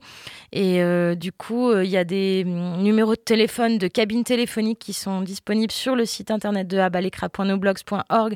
Vous pouvez en retrouver aussi sur le site de Yata, sur le site de Kram Tonkra de Lyon. Euh, on peut appeler les gens euh, tous les jours pour leur donner du courage. Voilà, euh, témoignage et puis aussi un petit point sur l'action qui a, été faite par le syndicat des avocats de France le SAF, euh, d'ailleurs, euh, dont je voulais parler, qui publie des, des lettres euh, assez régulièrement et qui pose des, des, référés assez régulièrement aussi. et on peut retrouver des textes intéressants pour comprendre les situations des enfermés, mais aussi des mal logés et des précaires en général, hein, parce que le SAF, c'est le syndicat des avocats de France, donc c'est pas uniquement un syndicat qui, enfin voilà, c'est un syndicat qui vient poser, reposer un rapport de force pour dénoncer des situations notamment de violation des droits fondamentaux des êtres humains. Et du coup, le site internet, sur le site internet lesaf.org, on retrouve pas mal les lettres Allez, place à la voix depuis dedans. Quelques personnes qui ont appelé les numéros de centres de rétention administratif, les CRA, diffusés sur différents sites internet, reçoivent désormais chaque jour des appels des personnes qui sont enfermées. Des téléphones restés disponibles pour les personnes migrantes incarcérées euh, leur permettent de témoigner de ce qu'ils vivent. Aujourd'hui, euh, nous souhaitons vous transmettre quelques nouvelles, celles de Diallo et Yacine, enfermés à Vincennes. Ils témoignent des derniers événements qui ont eu lieu dans ce CRA, où déjà des premiers cas de Covid-19 avaient été détectés depuis fin mars. Des tests ont été réalisés euh, ce mercredi 15 avril et la police a annoncé aux 26 personnes qui sont incarcérées qu'entre 2 et 5 personnes ont été testées euh, positives. Euh, les chiffres ne sont pas sûrs. et du coup, d'ailleurs, la police joue un peu sur ces effets d'annonce. Diallo qui nous a appelés, bouleversés par la violence des policiers dans la manière de gérer les personnes infectées. Va être euh, entendu. Et Yacine, qui a été infecté et mis en isolement, comme le raconte euh, Diallo, a pu nous contacter aussi et nous raconte ce qu'il a dû subir. En parallèle de ça, on a recueilli les paroles d'une contrôleur générale des lieux de privation de liberté qui était sur place hier dans le CRA de Vincennes. Elle, elle est chargée de contrôler les conditions de prise en charge et de transfert des personnes privées de liberté pour normalement assurer le respect de leurs droits fondamentaux. Et il faut dire que ces propos brillent par leur flou et leur légèreté. Et suite à sa visite, une ordonnance qui concerne particulièrement le CRA de Vincennes est sortie et on vous retransmettra les éléments clés de cette ordonnance-là. En tout cas, le message pour euh, cette émission qu'on avait envie de passer, c'était euh, de souligner le décalage qu'il y avait entre la peur, la violence et l'injustice vécue par les prisonniers face aux agissements et aux discours des institutions policières et de justice, qui est énorme. Euh, c'est un gouffre qui sépare la méconnaissance et le mensonge des institutions des réalités brutales des personnes qui sont enfermées. Donc voilà, loin des yeux, nous souhaitons que les réalités de ces prisonniers parviennent aux oreilles du plus grand nombre de personnes possible et que les cras ferment. Voilà, donc euh, on va entendre Diallo prisonnier au CRA de Vincennes. Pour information aussi, les prénoms ont été changés pour la sécurité des prisonniers. Allô? Allô? Oui, la maladie là, il est positif. C'est même pas marché. On est là, on sait même pas quoi faire. Tout le monde est là, personne ne peut rien faire. On est là comme ça, on va mourir là comme ça. Alors le monsieur, il est il en train de le boucler. Alors il sait qu'il est malade. Depuis longtemps, ici, on a signalé le maladie. Maintenant, aujourd'hui, là, le monsieur qui est tombé de mal, lui qui sont ramenés son résultat aujourd'hui positif, il ne fume pas cigarette ni boire l'alcool. Tout le temps, il est là de faire sport, football avec nous. En fait, en fait, je viens de trouver quoi, les policiers, sont en train de le boucler, ils sont en train de le pousser. L'autre il pousse là-bas, l'autre il pousse là-bas. Il veut pas, personne ne veut pas qu'il approche. Pourquoi il fait ça? Est-ce que là j'ai pas, excuse-moi, j'ai pas compris. Est-ce qu'il est en isolement? Il est, il est avec vous ou il est en isolement ici. En fait, il donne même pas de nourriture ni rien. Personne ne veut pas la pousser. Il prend de l'air bouclé, c'est en train de les pousser, pousser. Le mec tombe par terre. Qui c'est qui les a poussés? C'est les policiers qui l'ont poussé? C'est les policiers, c'est qui font tout. Maintenant, qu'est-ce que nous on peut faire Les policiers, ils font quoi là ils, ils le, ils le laissent. Les policiers, ils font quoi? Ils prennent l'air bouclé, il est en train de le jeter partout. Personne ne veut pas qu'il approche lui. Pourquoi il fait ça?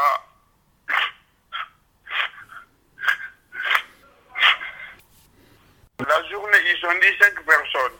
Après, le commandant, il a dit 2 personnes. Ouais. Et combien de paroles il donne nous? Alors, donc, nous, il ne dit pas nous la vérité. Il ne dit pas nous la vérité. Il ne dit pas nous la vérité. Ils ont dit c'est 5 personnes qui ont le positif. Après, le commandant, il est venu, il a dit c'est 2 personnes qui ont le positif. Mais ils ont pas dit qui? Bah, on sait pas. euh, Des personnes, ils ne sont pas donné le nom de deuxième personne. Ils sont pris juste Karim, ils sont mis, il à la Gessam. Maintenant, il est là-bas. Depuis, ils sont mis là-bas, ni manger, ni l'eau, ni rien. Maintenant, là, là, il a besoin du téléphone. J'ai ramené le chargeur avec mon téléphone pour le donner. Ils n'ont pas accepté ça aussi encore. Même son téléphone, ils ont récupéré son téléphone. Ils ne voulaient pas qu'il appelle personne. Et puis, il n'accepte même pas qu'il approche. L'Afghan aussi, il est là. Ils ont dit qu'il est parti à l'hôpital. C'est pas vrai, c'est pas vrai, c'est faux. L'Afghan, il est là. Même aujourd'hui, on a vu l'Afghan. Découragé de ma vie. Je suis découragé. Découragé. C'est pas comme ça, il doit le boucler. C'est tout son email. Là, découragé dans ma vie. Voilà, j'ai envie de me suicider même de me tuer. Parce que du coup, la façon de que je vois, il traite les gens. C'est pas comme ça. Tu dis que quelqu'un qui est malade. Vous êtes fait test, vous êtes dit, ouais, c'est positif. Ramène-les à l'hôpital avant que tu les gardes ici. Mais il y a une majorité qui ne me mord pas, mais la façon dont ils traitent comme ça, ils sont capables de les tuer. Oui. Parce que du coup, ils- on n'est pas arrivé de prendre des boucles et de les pousser. Oui. C'est pas normal. Non, ça c'est absolument pas normal. Et normalement, s'il sait qu'il a des symptômes, il a des maladies, il doit appeler l'ambulance, viens le chercher. Oui.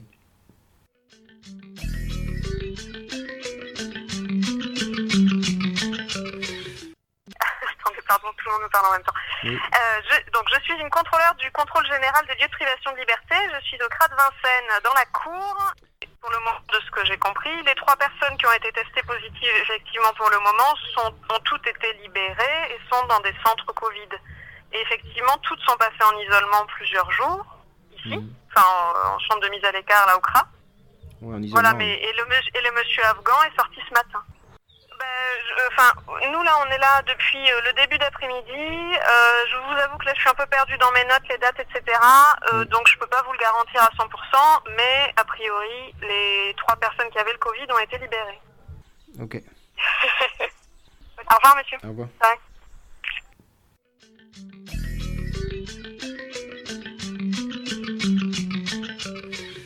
Et toi, t'as été testé positif, mais ils t'ont mis en isolement. Ouais. Moi, je suis en, je suis en, dans une chambre fermée, comme un garde à vue.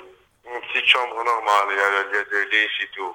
Et est-ce que tu sais si euh, l'Afghan, euh, les huit autres personnes qui ont été testées positives, elles, elles, sont, elles sont ici ou elles sont... On est là parce que les, même les autres, les trois d'avant avant qui sont là, là, positifs, ils sont aussi là. Tu penses que vous êtes environ quatre euh, Comment tu... tu dis que vous êtes euh, à peu près quatre personnes à être en Ouais, isolement on peut, dans, dans, ce CRA, on a quatre personnes. Le CRA aussi, il y a quatre personnes. Merci beaucoup. Merci, avec plaisir, merci. À bientôt. Courage. Merci, allez, au revoir. Merci. Suite à la visite de la contrôleur générale des lieux de privation de liberté, le tribunal administratif vient de rendre une importante décision le 15 avril euh, 2020. Et dans un communiqué des syndicats d'avocats et du JITSI, qui est un groupe d'information et de soutien aux immigrés, euh, il y a une déclaration qui informe que après une audience au cours de laquelle la préfecture a reconnu à demi-mot que le CRA de Vincennes était devenu un foyer de contamination, et selon l'administration où au moins une quinzaine d'agents de la police aux frontières avaient été infectés par le coronavirus, eh bien il y a le juge des référés du tribunal administratif de Paris qui a notamment enjoint à l'administration de ne plus admettre de nouveaux entrants dans le CRA de Vincennes. Voilà, donc le CRA de Vincennes n'accepte donc plus de nouveaux prisonniers, mais il reste encore trop de personnes qui y sont enfermées, qui craignent d'avoir été contaminées et qui ont peur de la maltraitance que peuvent avoir les policiers sur elles. Donc on, pour avoir plus d'infos sur, euh, tout ça, euh, il y a un super site qui s'appelle abalecra.org et euh, rendez-vous sur les prochaines émissions radio.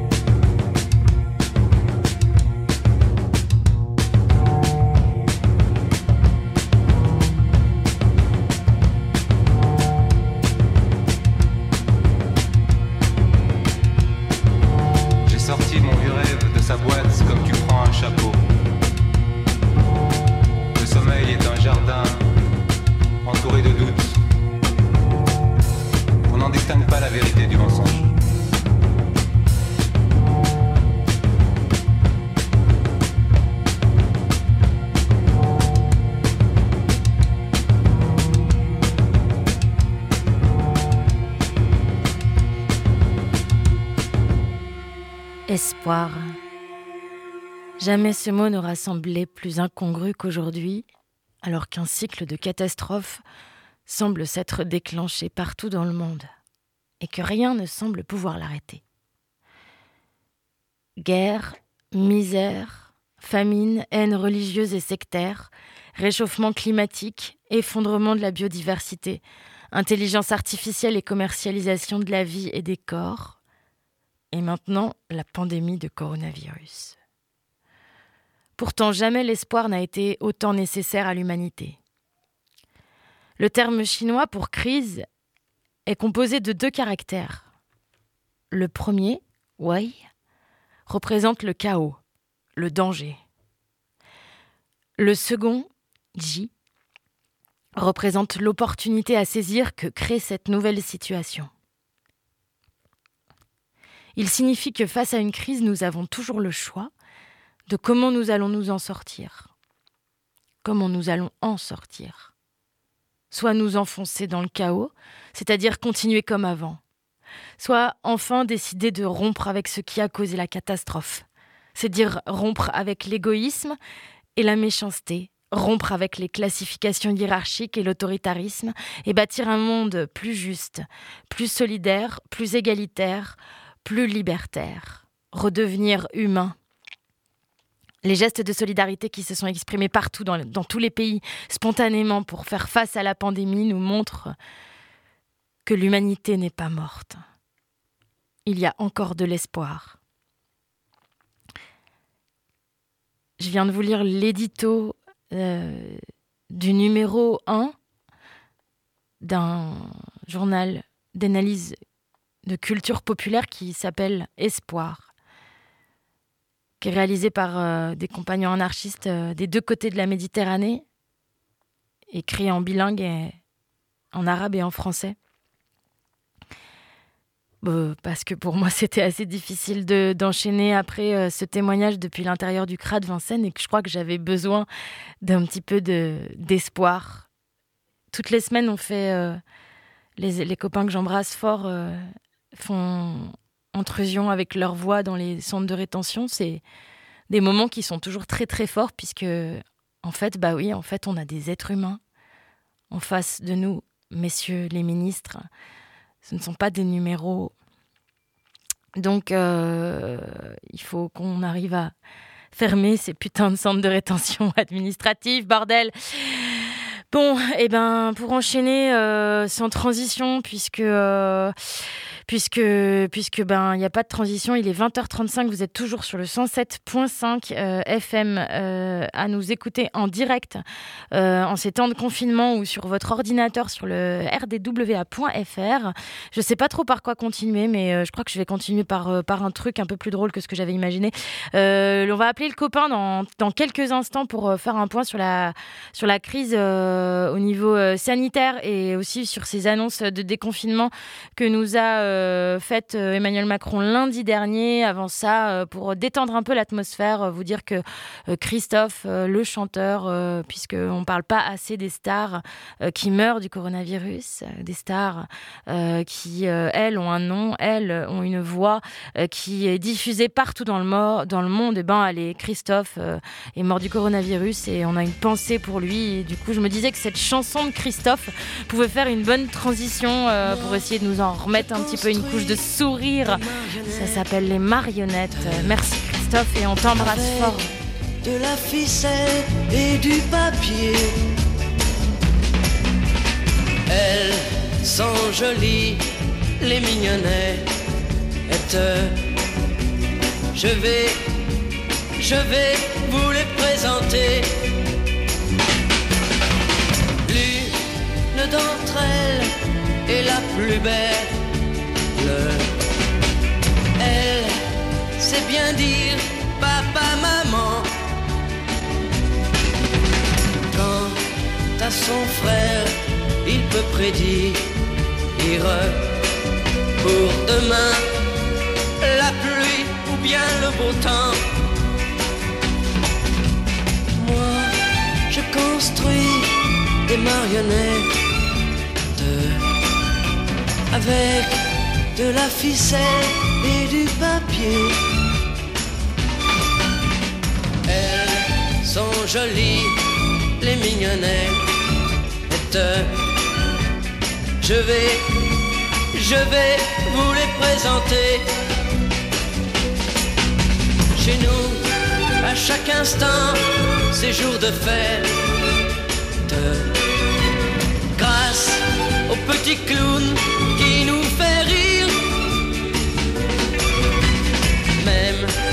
Alexa, cette pauvrette, oublie, oublie qu'elle a toujours pleuré. Moi, je construis des marionnettes avec de la ficelle et du papier. Elles sont jolies, les mignonnettes. Elles vous diront, elles vous diront que je suis leur ami, que je suis leur ami, que je suis leur ami, leur je suis leur ami. Et ouais, fallait oser, j'ai osé. euh, et euh, c'était pour essayer de trouver une, une manière de, parler de, notre prochain sujet du soir. Notre prochain sujet du soir, c'est euh, euh, du coup euh, le, déconfinement, ce fameux déconfinement dont on nous a parlé. Cette chanson de, Christophe, la marionnette, moi, me, me faisait penser à ça. Mais qui sont ces marionnettes? Je voulais commencer avant de donner la parole au copain qui est avec nous à l'antenne, que vous n'entendez pas encore, mais qui nous entend. Je voulais commencer par, par, euh, par ce petit texte que j'ai trouvé sur le site disjoncté.info qui est un site dijonnais euh, d'information, un texte euh, qui a été publié hier qui s'appelle Pourquoi la rentrée ne se fera pas à partir du 11 mai? Monsieur Blanquer, savez-vous euh, ce qu'est une école élémentaire? Un collège Un lycée? Oui, bien sûr, hein, puisque vous êtes ministre de l'Éducation nationale. Cela n'est donc pas à vous qu'il convient de rappeler que les petits-enfants de maternelle se touchent, que les collégiens, même en demi-groupe, se soufflent dans le visage et que les lycéens se bousculent dans les couloirs, même quand ils sont grands. De l'école au lycée, le savon est rare, les lavabos peu nombreux. Quant aux toilettes, elles sont rarement désinfectées toutes les trois heures. Sans parler des, queues à la cantine que l'on peinera à réduire à moins de faire passer les élèves 10 par 10 jusqu'à l'heure du goûter. Les tests et les masques baptisés je cite grand public par le président de la République, n'existent pas, sauf dans les discours officiels. L'OMS déclare le 11 avril par la, la bouche de son directeur général, euh, deux points, ouvrez les guillemets, lever les restrictions trop rapidement pourrait entraîner une résurgence mortelle. Dans ces conditions, les enseignants seront dans l'incapacité d'assurer la rentrée d'après confinement à partir du lundi 11 mai, car les aménagements envisagés euh, envisager euh, les petits groupes, organisation par demi-journée, voire tri des élèves selon leur niveau, ne sont que des pis-aller pour pallier le déficit de matériel sanitaire. Les établissements scolaires n'ont pas vocation à devenir des garderies ouvertes pour permettre aux salariés des autres secteurs d'activité de reprendre le travail. Aucun professeur ne participera à la mise en danger des élèves et de leurs familles, car c'est contraire à la raison. Si on ne peut plus aller au cinéma ou au restaurant jusqu'à cet été, comment envisager se retrouver enfermé dans une salle de classe plusieurs heures par jour sans courir et faire courir un réel danger aux élèves et aux professeurs? Alors qu'en Asie et dans beaucoup de pays européens, la rentrée est retardée de façon significative, alors que la communauté scientifique incite à la plus extrême prudence, en France, on prévoit d'ici à quatre semaines une réouverture progressive des établissements scolaires, potentiel lieu de contamination. Nous, personnel de l'éducation nationale, mais aussi parents, sommes donc solidaires de tous ceux qui actuellement luttent contre la pandémie et nous refusons d'être les complices involontaires de sa recrudescence. Applaudir au balcon le 10 mai au soir et faire la rentrée les jours suivants à 2000 dans un lycée, ne nous demandez pas l'impossible. Ni les élèves, ni les enseignants, ni aucun salarié ne donnera sa vie pour gagner des points de PIB. L'école transmet des connaissances, pas des virus. Pas de rentrée scolaire prématurée pour de mauvaises raisons. C'est signé l'Assemblée générale des enseignants du lycée Le Castel, soutenue par les sections syndicales CGT Éducation, FO, SNES, SNES FSU, Sud Éducation, qui se sont rassemblés virtuellement le 14 avril 2020. Euh, la suite de cet article, c'est un autre communiqué euh, dont j'avais juste envie de vous donner le titre pour enchaîner euh, avec, avec toi, Seb. L'article d'après s'appelle Nous ne sommes pas la garderie du MEDEF. Coucou, du coup. est-ce que tu, que tu m'entends bien? Oui, moi je t'entends. Extraordinaire. Toi aussi? Je t'entends très bien, ça fait plaisir. J'espère que ton Ah, Super. téléphone a de Très la bien. batterie Là, je comme suis ça. à côté de la base du téléphone. Génial. donc, J'ai mis toutes les chances de notre côté pour ça. Entendons-nous bien, euh, c'est très très. euh, cette annonce, elle a été faite lundi, on est vendredi. Il y a, il y a déjà donc des communiqués qui sortent depuis des, des structures de l'éducation nationale. Euh, quand je t'ai appelé pour te proposer de participer à l'émission de ce soir, c'était avant tout pour parce que je connais tes- ton regard sur la question sanitaire et, et du coup. Qu'est-ce que tu en penses de cette histoire de déconfinement du, du 11 mai prochain euh, par rapport à tout ce qui s'est passé là, ces quatre dernières semaines depuis le, le- début de, la pandémie en France? Bah, disons qu'on on se rappelle que début mars, euh, Macron avait dit avec euh, raison que les, enfants étaient les, plus grands propagateurs du virus. Ce qui a été confirmé par une étude chinoise qui, est, sortie il y a quelques jours. Parce que les enfants, bah, ils ne peuvent pas respecter les gestes barrières, ils sont en contact des enseignants, des personnels de cantine, des personnels techniques. Ensuite, ils reprennent transport en commun, puis ils retournent dans les familles, où ils vont éventuellement transmettre le virus, choper auprès de leurs petits camarades. Donc en fait, euh, c'est enfin, quand même c'est une aberration. Et comme le dit le texte, hein, c'est une c'est une vision de, de l'école garderie euh, pour permettre euh, de pouvoir renvoyer au, au boulot les, les parents des gamins qui pour le moment ben, ne peuvent pas reprendre le travail parce qu'ils ont les gamins. Donc en fait on simplifie, on renvoie les gamins à l'école et advienne que pourra. Euh, parce qu'en fait cette, euh, cette décision elle a été prise euh, par les politiques, Macron et son entourage, contre l'avis du, conseil scientifique. D'ailleurs, le- son, président, alors je vais écorcher son nom parce que je ne l'ai plus tout à fait en tête, de- Delfrécy, quelque chose comme ça. Ouais. Euh, il, a été, euh, il a été auditionné au Sénat, euh, je crois, il y a deux jours, où il a annoncé que c'était quand même prendre un risque et qu'on pouvait repartir sur un, un rythme de contamination de 10 à 15 000 euh, personnes par jour. Donc euh, pas spécialement des, des malades hospitalisés, hein, mais des, des contaminations, euh, en rouvrant les, les écoles trop tôt.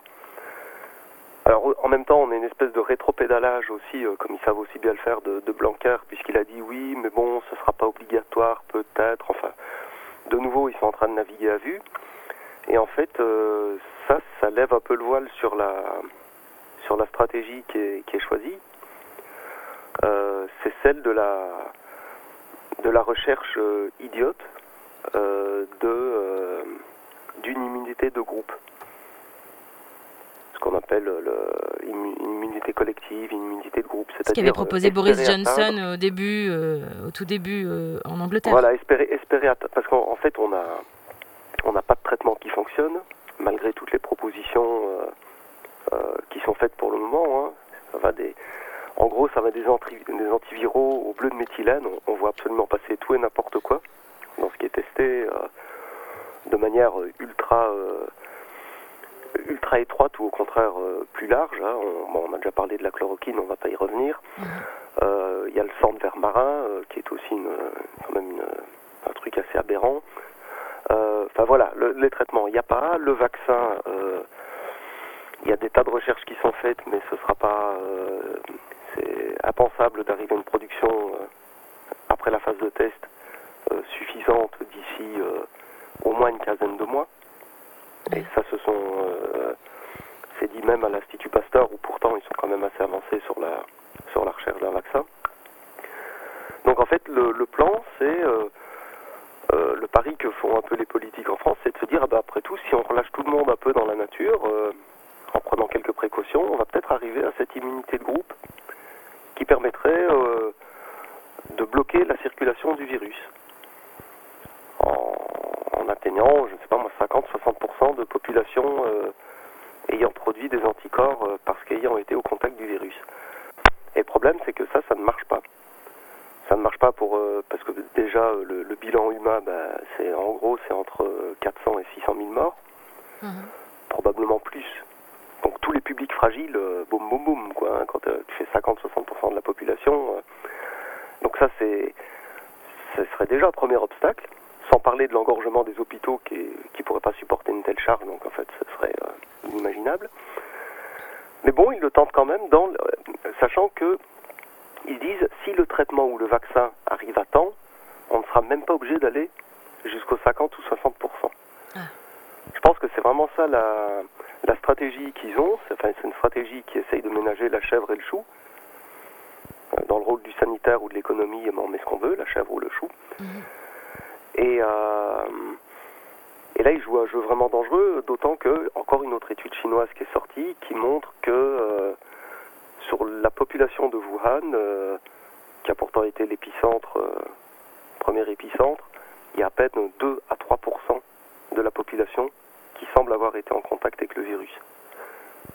De nouveau. Donc, euh, imaginez atteindre 50-60% de la population, mais c'est un carnage, quoi, en fait. On, ne l'atteindra jamais, quoi. L'immunité collective, on peut faire une croix dessus, ça ne marchera euh, jamais. Donc, en fait, la, la solution... euh, Enfin, il n'y a pas vraiment de solution, évidemment. Mais en tout cas, euh, renvoyer les gamins à l'école, c'est prendre le risque d'une d'une nouvelle propagation. Et peut-être aussi ce qui compte sur l'été. Peut-être que l'été, le virus va se calmer.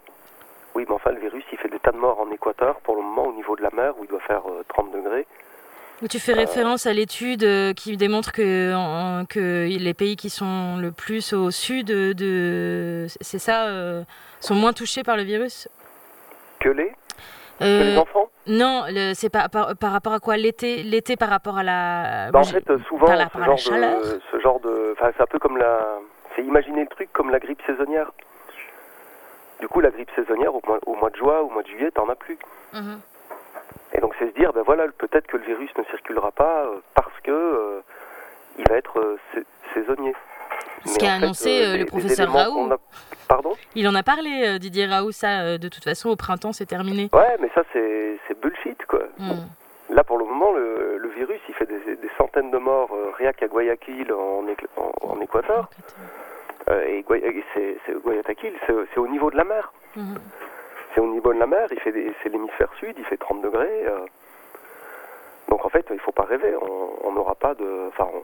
En tout cas, on ne peut pas euh, élaborer des stratégies sur un truc qui est euh, aussi peu documenté et aussi incertain. Donc ça, ça peut vous à l'échec, j'ai l'impression. Et qu'en est-il des. Est-ce que tu as des informations sur les, les tests de dépistage, justement, pour. euh, parce que j'ai aussi, j'ai aussi entendu euh, Alors, dans mes lectures Bonne que. question, bonne question. Même les personnes euh, qui avaient contracté euh, le virus n'avaient pas forcément contracté les anticorps pour le combattre. Oui, alors je vais répondre à ta question, mais d'abord je fais un, un petit point là-dessus, sur les tests, qui est, qui, ça va être une nouvelle manière de, c'est un nouvel élément qui tend à montrer que ils espèrent atteindre l'immunité collective. En fait, euh, il y, a, il y a deux grands types de tests. Euh, Il y, a le- il y a les tests qui qu'on peut appeler des tests médicaux. Euh, c'est-à-dire, en fait, ça va dans une option médicale, c'est-à-dire de soi apporter à un individu. C'est-à-dire, on va regarder si l'individu est porteur d'une charge virale, et auquel cas, on peut essayer de le, de le mettre sous un traitement, bon, un peu, un peu expérimental ou pas, mais en tout cas faire ce qu'on peut pour ne pas que la maladie se développe. Et ça, ce sont les tests euh, de recherche de charge virale. C'est la fameuse PCR dont on parle, euh, dont on parle parfois, qui consiste en fait à, repérer euh, l'ARN transformé en ADN du virus et à l'amplifier pour pouvoir quantifier la charge de virus que la personne porte. Bon, ça c'est une chose, ça c'est de la médecine. Et puis il y a une autre sorte de test. Et en fait, euh, cette sorte de test, il nous en parle depuis déjà euh, bien avant le confinement, déjà euh, dès le mois de février. C'était dans la bouche de, de certains politiques. C'est les tests sérologiques. Et le test sérologique, il consiste à vérifier si tu as produit les anticorps euh, associés au virus, et donc à voir si tu été en contact avec la maladie. Et là, on n'est pas du tout dans le médical. On n'est pas du tout dans le soin apporté à une personne. On est dans la gestion du troupeau. Ça n'a vraiment rien à voir.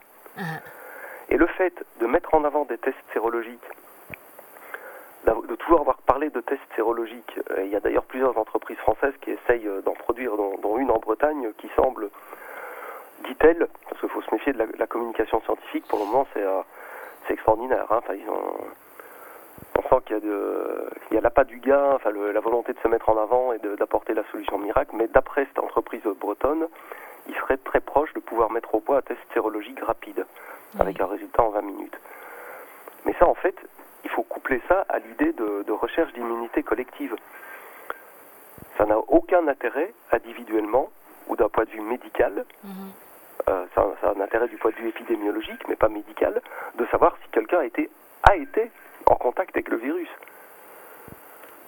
Parce qu'auquel cas, soit il est malade devant toi, et tu prends euh, les mesures pour essayer de le soigner, soit en fait il a rien du tout, il est passé au travers comme 85% des, des gens qui, qui rentrent en contact, et en fait, ben, quelque part tu t'en fous de savoir que d'un point de vue médical, s'il est en contact avec le virus. Par contre, coupler ça à du tracking euh, via les smartphones, euh, coupler ça à une recherche d'immunité euh, d'immunité collective, ça a du sens. Donc en fait, cette idée, ils l'ont, ils l'ont derrière la tête depuis un, un bon moment. Et alors là, j'en viens à ce, que tu disais comme au, ni- au niveau de, de la fiabilité. Euh, en ce qui concerne les tests de recherche de charge virale de type PCR, euh, comme en fait ce, que le test fait, c'est amplifier euh, le virus présent dans une goutte de sang pour, pour essayer de savoir à quel point il est présent. Donc dans ce genre de test, tu n'as pas de, de, faux, posi- de faux positifs. Si tu vois le virus, c'est qu'il y est. Forcément. Par contre, tu peux avoir des, des faux négatifs. C'est-à-dire que la charge virale est peut-être tellement faible que l'amplification que tu vas faire ne va pas permettre de la détecter. Or, pourtant, elle est là, et la personne en est porteuse. Donc, on a une- un taux de réussite seulement de 70%, euh, et qui ne permet pas de dire euh, avec certitude, toi, tu ne l'as pas. Et alors, les tests sérologiques, alors là, euh, ça, c'est un peu la grande inconnue, euh, parce qu'en fait, on a plein de problèmes de... On a des gens qui ont été euh, malades, euh, qui ont eu des PCR qui révélaient qu'il y avait apparemment plus de, plus de charge virale, qui la rechopent, mais dans des proportions supérieures aux fameux 30% d'erreur. C'est, euh, ça déjà, c'est un souci. On a des gens qui ont produit des anticorps, mais qui ont été euh, euh, réaffectés.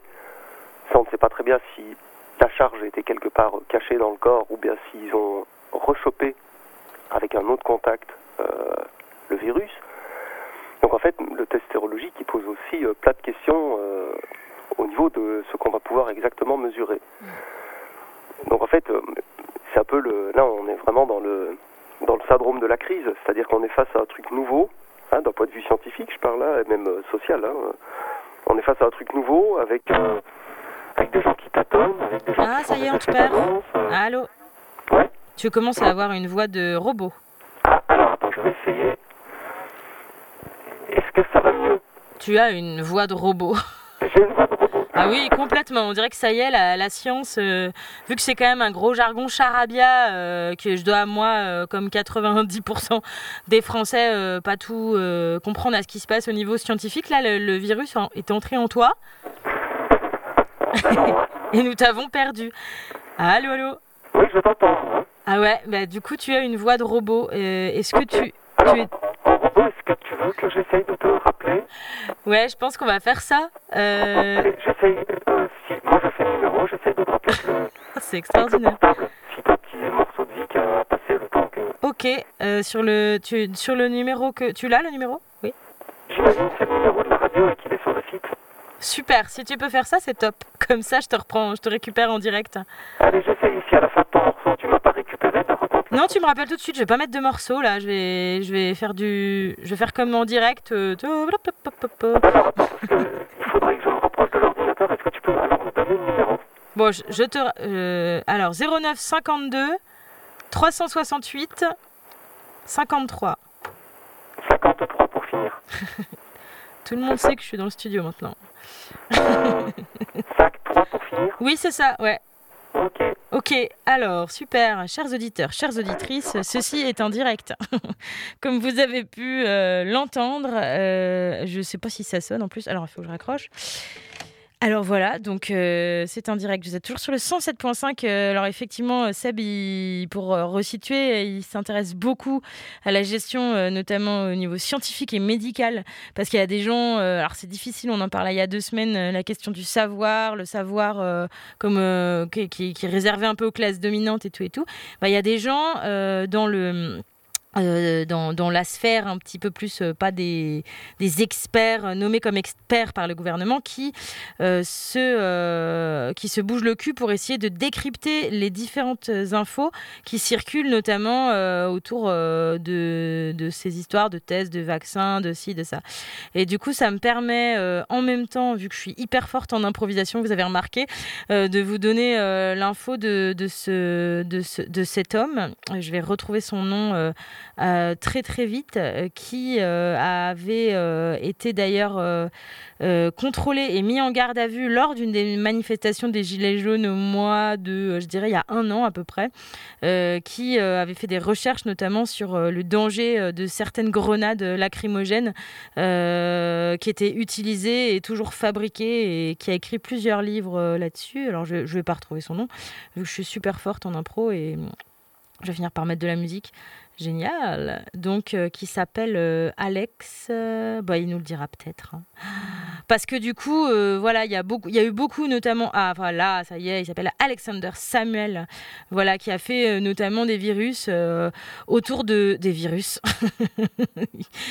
il a fait notamment des, recherches et des décryptages des différentes interventions, des différentes propositions autour de la chloroquine, l'hydrochloroquine euh, et l'azithromycine, qui sont donc les, médicaments euh, soi-disant miracles proposés par le professeur Raoult, euh, qui fait toujours ses directs magnifiques tous les soirs, tous les, hum, tous les jours sur YouTube. C'est- marrant de voir un soignant super détendu, alors que tout le monde est en train de stresser dans tous les sens. On peut rappeler d'ailleurs que on en a parlé il y a 15 jours et il y a 3 semaines de cette fameuse solution miracle qui est euh, euh, l'hydrochloroquine. Euh, ça, commence à être bien... Alors je fais plusieurs choses en même temps, vous l'entendez, mais...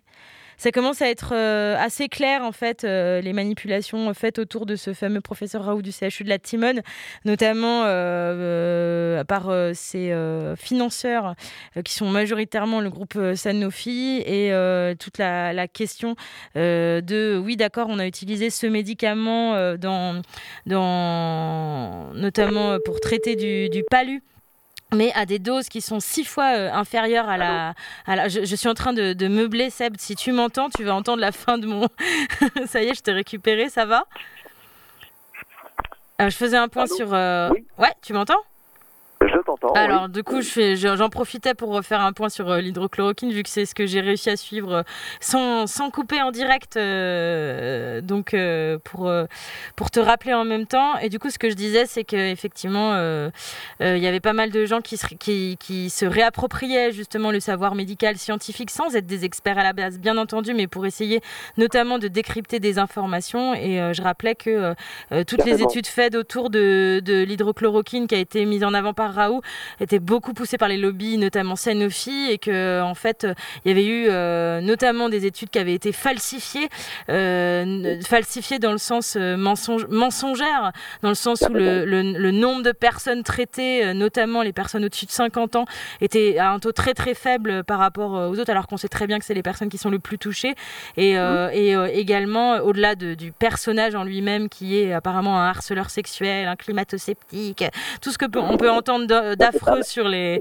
les pervers narcissiques, je les appellerais moi, même si je n'ai pas vu ce, nom prononcé autour de lui, mais c'est ce que j'ai pensé en voyant, euh, en voyant euh, tout ça, euh, dire que bah, finalement la chloroquine peut-être a même plus tué qu'elle n'a sauvé de personnes euh, en provoquant des, des arrêts cardiaques.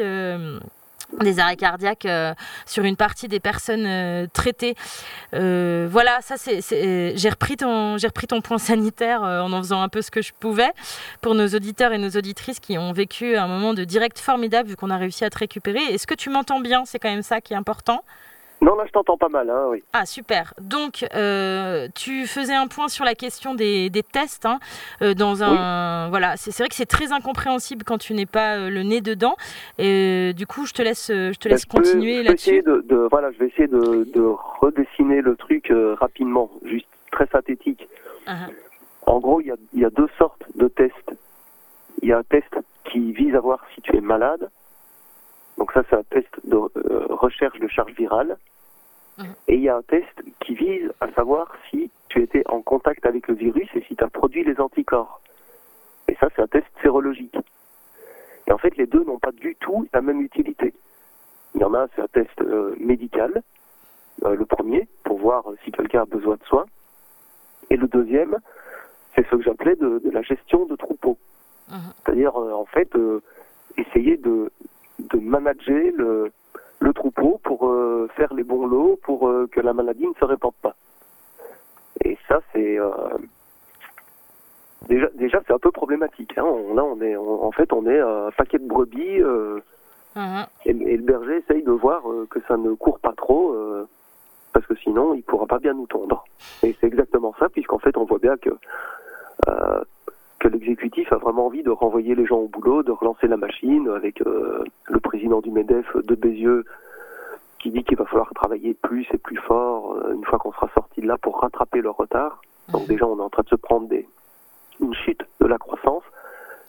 Mais lui, ça ne, non, non, euh, revenir à plus tard à une croissance normale, déjà c'est un problème, mais bon, admettons.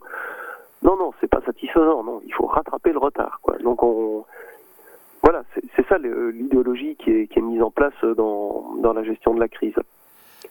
Et euh, donc tu disais euh, euh, des, gens qui ne sont pas des, spécialistes, tu parlais des gens qui ne sont pas des spécialistes et qui essayent de réapproprier le savoir.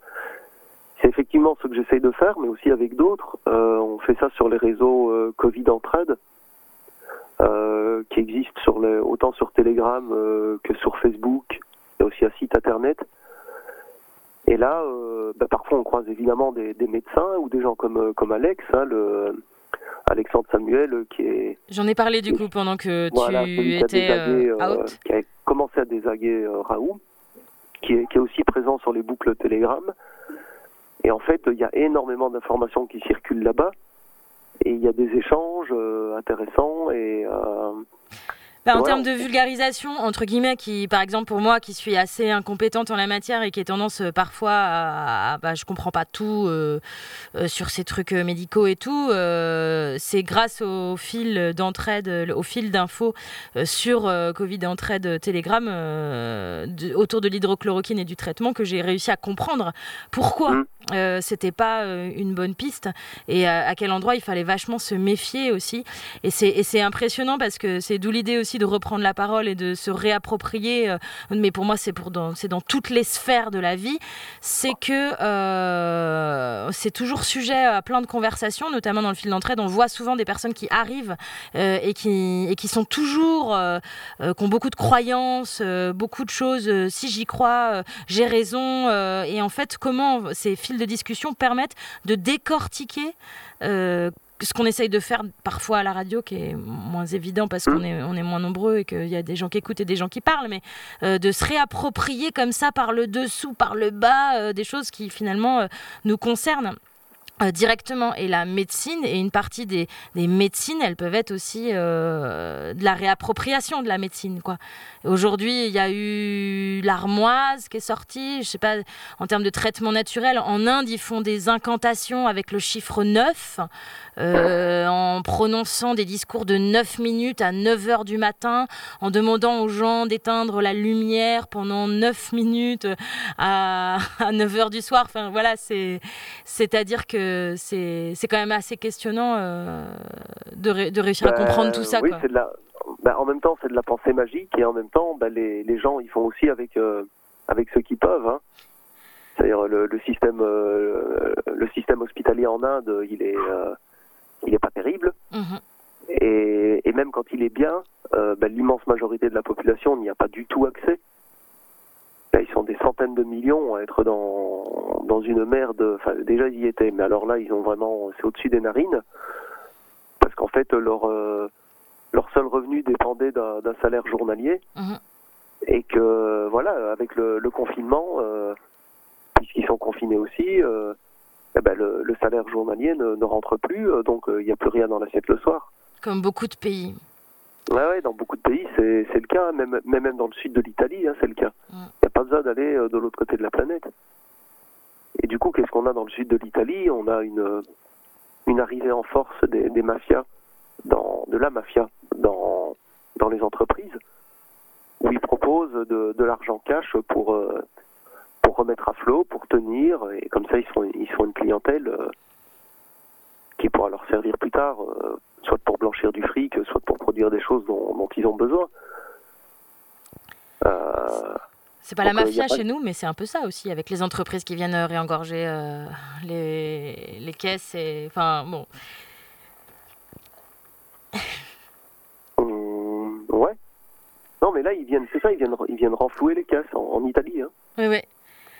Donc, euh, des situations dramatiques euh, à grande échelle, il n'y a, y a, pas besoin d'aller en Inde. euh, donc, l'Inde, ça, c'est vraiment. Euh, disons, moi, ça faisait un moment que je me disais que l'Inde, c'était un peu le. En cas de problème, vraiment un maillon faible. parce qu'en fait, c'est un pays qui est surpeuplé, avec un énorme taux de, pauvre- de pauvreté. Et là, euh, je pense que la situation, elle doit être, euh, elle doit être dramatique là-bas.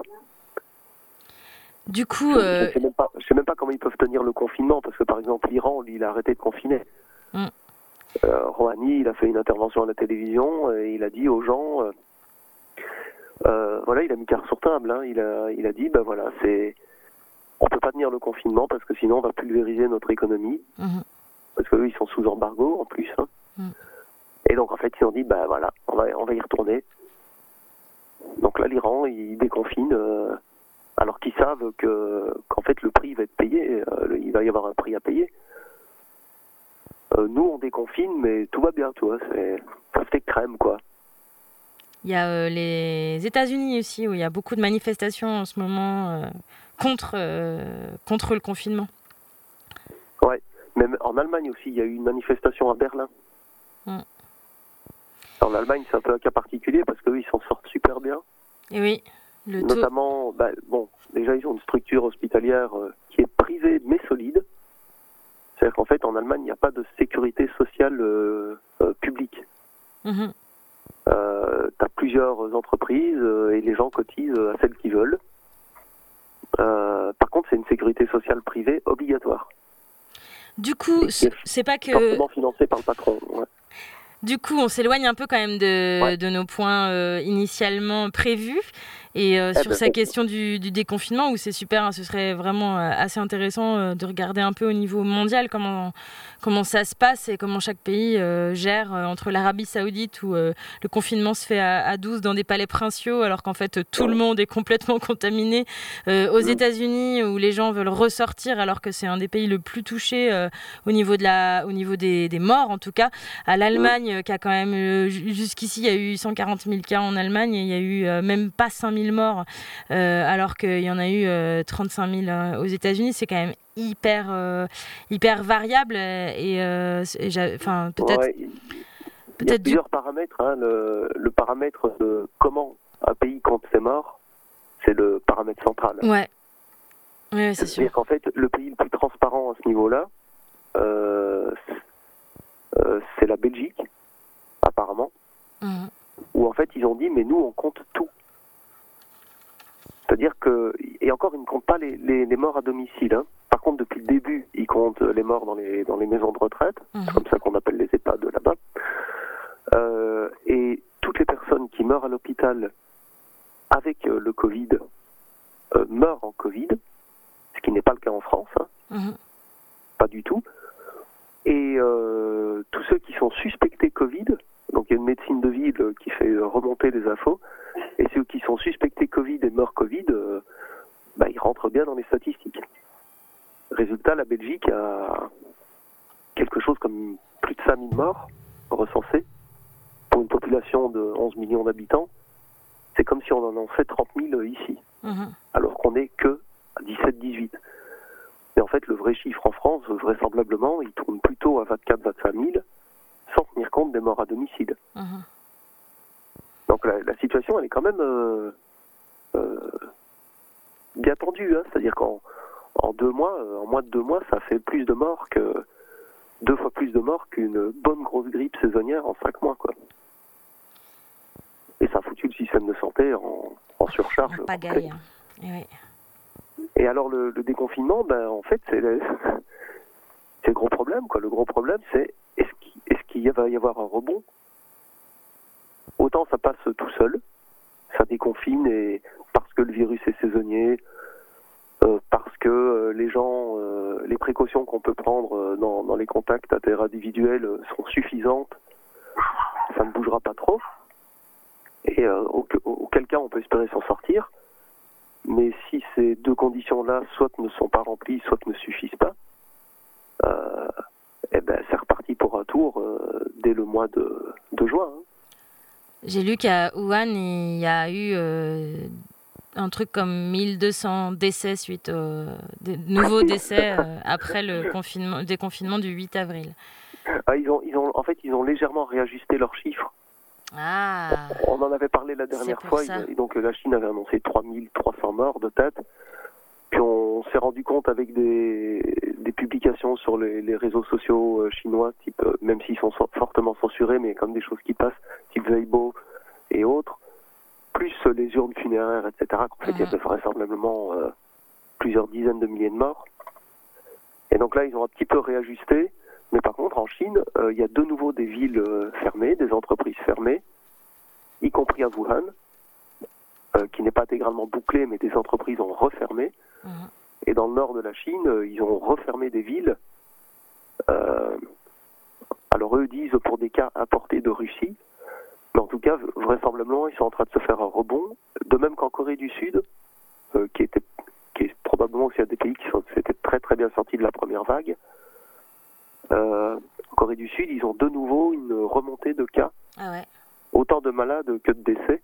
C'est tout petit, hein, c'est quelques dizaines de morts, mais euh, bon, ça remonte aussi en Corée du Sud. Donc on voit bien que qu'on peut rentrer dans un cycle de, de vagues. euh, on confine, on prend des mesures, euh, paf, on, on arrive plus ou moins à s'en débarrasser. On relâche les vannes, bouf, ça revient. Quoi. Et ça, c'est. Si on rentre là-dedans, là j'avais vu une, une publication de chercheurs, je crois, américains, qui disait euh, si on rentre là-dedans, à ce compte-là, on en a jusqu'à 2024 euh, à faire le yo-yo entre euh, pas trop de virus, explosion, pas trop de virus. Parce qu'il y a des endroits comme l'Australie qui annoncent euh, potentiellement un confinement pendant un an euh, pour vraiment maîtriser le virus. Et toi, t'en penses quoi? Parce qu'un un an, ça fait peur. À la fois, si on doit se retrouver en yo-yo jusqu'en 2024, ça fait cinq années, euh, enfin quatre Bah, années, ça fait beaucoup. la, la certitude, enfin disons quand c'est souvent des, des épidémiologues ou tu vois qui parlent comme ça, Mhm. ou des respon- ou des responsables de santé publique, des, des spécialistes de santé publique, et en fait ils sont pas économistes. Mais quand tu couples l'économie avec, enfin, juste l'économie, elle tient, elle tient pas le coup hein, à ce compte-là. Et quand je dis l'économie, euh, c'est pas que les places financières, non, on s'en- on s'en cogne, hein, qu'elle coule. euh, de toute façon, là pour moi, on sait bien, euh, ils arrêtent pas de foutre du fric dedans, à coup d'argent magique, à coup- de milliers de milliards pour acheter leurs trucs pourris. Euh, non, l'économie réelle, quoi. C'est-à-dire les, les petites boîtes qui ne tournent plus, les qui font faillite, les gens qui se retrouvent au chômage, qui peuvent plus euh, les chaînes d'approvisionnement qui sont qui sont rompues, euh, problèmes logistiques sur euh, l'alimentaire, les médicaments, euh, tout ça c'est c'est déjà un peu là quoi. Donc euh, c'est sûr que euh, on peut pas aller jusqu'en 2024 comme ça. ça, me paraît difficile. Eh ben, bon, et ben du coup, euh, ça nous laisse, euh, ça nous laisse pantoise, tout ça. Tu tousses? Bah, Oui, je tousse un peu, mais non, c'est Là, à voir. Eh ben, c'est un de mes- un de mes slogans- de la semaine que j'ose pas mettre à la fenêtre, c'est tous ensemble, tous ensemble. Ah mais elle est très bonne, Eh. celle-là. Bon, bah écoute Seb, je te remercie euh, de nous avoir fait ce point de ce point de Bah, ce point virgule en fait. ouais. J'aimerais bien apporter de meilleures nouvelles, mais. euh, Bah écoute, la moment, prochaine fois, on te mettra plus tôt dans l'émission, euh, comme ça, euh, après on rigolera. Non, je rigole. J'ai mis Christophe, Voilà, ça marche, ça fait un petit. racontera des conneries et que voilà. On n'est pas On là non plus pour, pour mentir. Hein. On va pas faire semblant. On va pas dire aux gens reprenez l'école, ça va être chouette. Vous allez pouvoir passer vos examens tranquillou bilou quoi. Et on mange des fraises tagada. Non non non. Donc Après, merci de ta de, de ton pessimisme réaliste. Oui, je vais aller chialer. Je, je rappelle quand même aussi que ça peut bien se passer, on sait jamais. Ok, et ben super. euh, je te fais de la bise, je te fais de la grosse bise et puis euh, à plus et euh, bisous à tous les animaux et, à- et à- voilà et à, et à la campagne châtillonnaise là- là-bas. Ouais. Et bis, bis salut. À plus, ciao. Et on arrive, euh, nous, sur euh, la fin de cette émission, parce que j'avais dit, allez, on fait des émissions plus courtes, on fait deux heures, on fait deux heures, et ça y est, ça fait déjà deux heures euh, dix qu'on est ensemble. Donc on est toujours sur le 107.5 euh, ou sur rdwa.fr. Vous retrouverez cette émission en podcast sur le site de RDWA si tout va bien. Également sur un blog qu'on a appelé Voix des Cras pour cette émission Capa de nom sur l'audioblog d'Arte à retrouver sur l'article que je publierai euh, dès ce soir ou demain sur euh, Ricochet euh, pour essayer de faire du suivi. Je sais jamais comment terminer. J'ai toujours envie de terminer sur soit de la poésie, sur soit d'autres infos, sur soit des, infos du monde. et ben voilà, je savais pas. Et comme on parlait de confinement et de déconfinement et qu'il y a cet article là, moi, qui m'a bien qui m'a bien parlé, et ben c'est comme ça que je terminerai. C'est un article qui nous vient de la Côte d'Ivoire qui a été euh, publié euh, hier sur euh, le site Jeune Afrique par Gaouts. Et euh, c'est bien sûr, euh, ben voilà, pour euh, finir sur, sur cette émission, Capa de nom, cette émission, parce qu'on est, on est con, mais il faut qu'on soit con, mais finement, quoi, parce que sinon, après, le monde va nous tomber dessus, et puis, eh ben, on, on, réagira même pas. Du coup, on se retrouve mardi prochain à 19h10 pour une émission sur le thème de la mort. Et promis, on fera pas juste déprimer. Au contraire, c'est pour essayer de se donner des billes et de réfléchir et d'aller un petit peu plus loin qu'uniquement la question de la mort qui nous angoisse et remettre euh, la question euh, de la mort parce qu'on nous parle de la maladie, mais du coup, au bout, il y a, tous ces décès dont, on n'ose jamais prononcer le nom, le nombre. Et puis, au bout d'un moment, il y a plein de gens qui commencent à dire Mais quelqu'un connaît euh, dans, dans ses proches quelqu'un qui a eu le Covid-19 Donc, tout le monde commence à se questionner sur est-ce que j'ai raison ou pas de me Est-ce que j'ai raison ou pas de ne pas me confiner Euh, Donc, euh, voilà, la mort, ça sera notre thème de mardi. Gauss, il nous écrit La Côte d'Ivoire est un pays jeune, à l'image de tous les pays d'Afrique. Sa pyramide des âges ne ressemble pas à celle des pays occidentaux, et toute réflexion solide pour l'exécution d'une politique publique doit en tenir compte. L'Occident se confine et se ferme. C'était déjà pas facile d'y aller avant. Comme un chien devenu fou parce que son maître a peur, l'Afrique fait de même. À l'exception remarquable du Bénin, tous ses dirigeants répètent au mot près les discours des leaders européens. Quand Manu dit con, Sol dit finement. Quand Angela crie fermez, une chorale CDAO répond les frontières. Tremblez d'effroi, tremblez de peur. En raison de l'âge de la population en Occident, le coronavirus y est un problème très grave. Il pose un défi civilisationnel et questionne son mode de vie, sa société. L'Afrique n'est pas concernée de la même façon pour la simple raison que depuis 60 ans, l'incurie de ces hommes politiques, l'avidité des places financières, les foutaises des plans d'ajustement dits structurels, toutes les ambitions à la petite semaine d'aventuriers sans foi ni loi y ont déjà fait le travail. Il n'y a plus de vieux à tuer sur ce continent. En Afrique, l'espérance de vie ne dépasse pas 62 ans. Le Niger et l'Ouganda ont 15 ans d'âge moyen. Oui, vous avez bien lu, bien entendu, et vous pouvez vérifier. L'Afrique a 20 ans. Chaque jour, sa jeunesse est un atout vendangé parce que la mort précoce est un talent continental. Un quinquagénaire à Boaké est un miraculé. Dans mon babi natal, depuis la fac, on m'appelle Vieux Père Gauss. Une des chansons qui font danser les assemblées religieuses s'intitule Mon nom est écrit là-haut, là-bas. Le gars ou la go qui fait la liste ne chôme pas. DJ Arafat, bonjour, bonjour, bonjour, bonjour. Devoir vivre dans le voisinage de sa propre mort, la contempler en tant que réelle possibilité, telle est en partie la terreur que suscite le confinement chez beaucoup. J'ai lu à haute voix cette phrase d'Achille Mbembe à ma bande d'artisans de Grande Bassam. C'est un. euh, voilà, et on a ri. Et ils, ils sont convaincus que l'auteur est gaulois ou anglo-saxon parce que, entre guillemets, vivre dans le voisinage de sa mort est notre sort depuis des lustres. Cadeau de nos politiques. On comprend très bien les peuples meurtris d'Europe et d'Amérique. On est solidaires.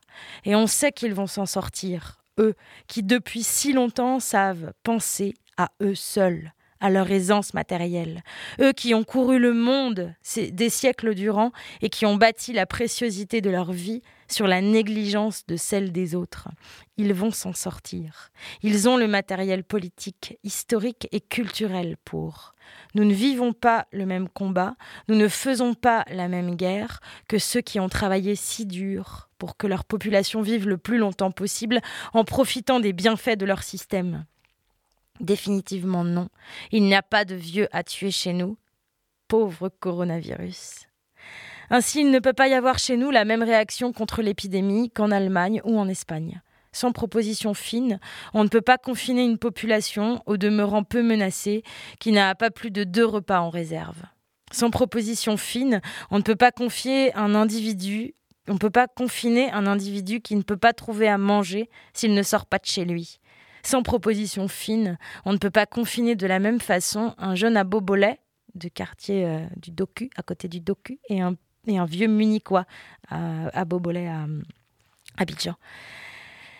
Les dirigeants africains ratent une belle occasion de faire preuve d'intelligence, d'originalité, d'indépendance, de fabriquer un discours subtil, d'imposer une nouvelle hygiène intellectuelle et sanitaire. Le moment est idéal pour proposer une véritable éducation populaire en lieu et place des médiocres et coûteuses communications gouvernementales. Politique vide du Covid, amateurisme de haut niveau. Les, autres trouveront et on suivra. En attendant, effrayons-nous de leur psychose. En réalité, les dirigeants du continent ont une réaction de classe. Classe sociale, classe d'âge. Ils sont plus près des Européens qu'ils admirent que des Africains qu'ils dirigent.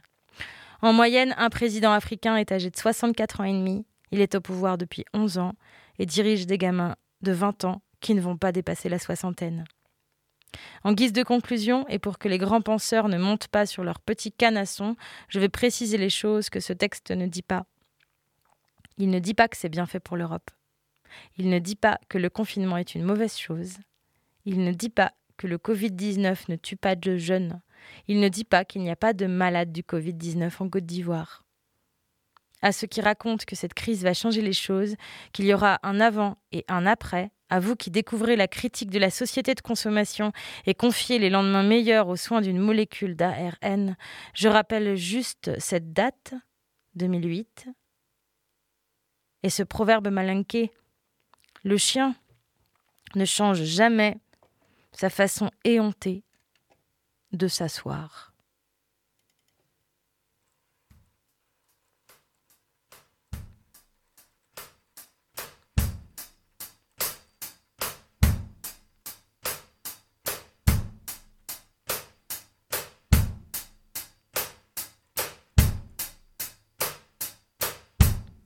La vie s'écoule, la vie s'enfuit, les jours défilent au pas de l'ennui.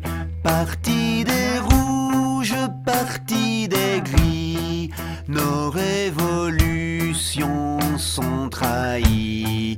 Parti des rouges, parti des gris, nos révolutions sont trahies. Le travail tue, le travail paie. Le temps s'achète au supermarché. Le temps payé ne revient plus. La jeunesse meurt de temps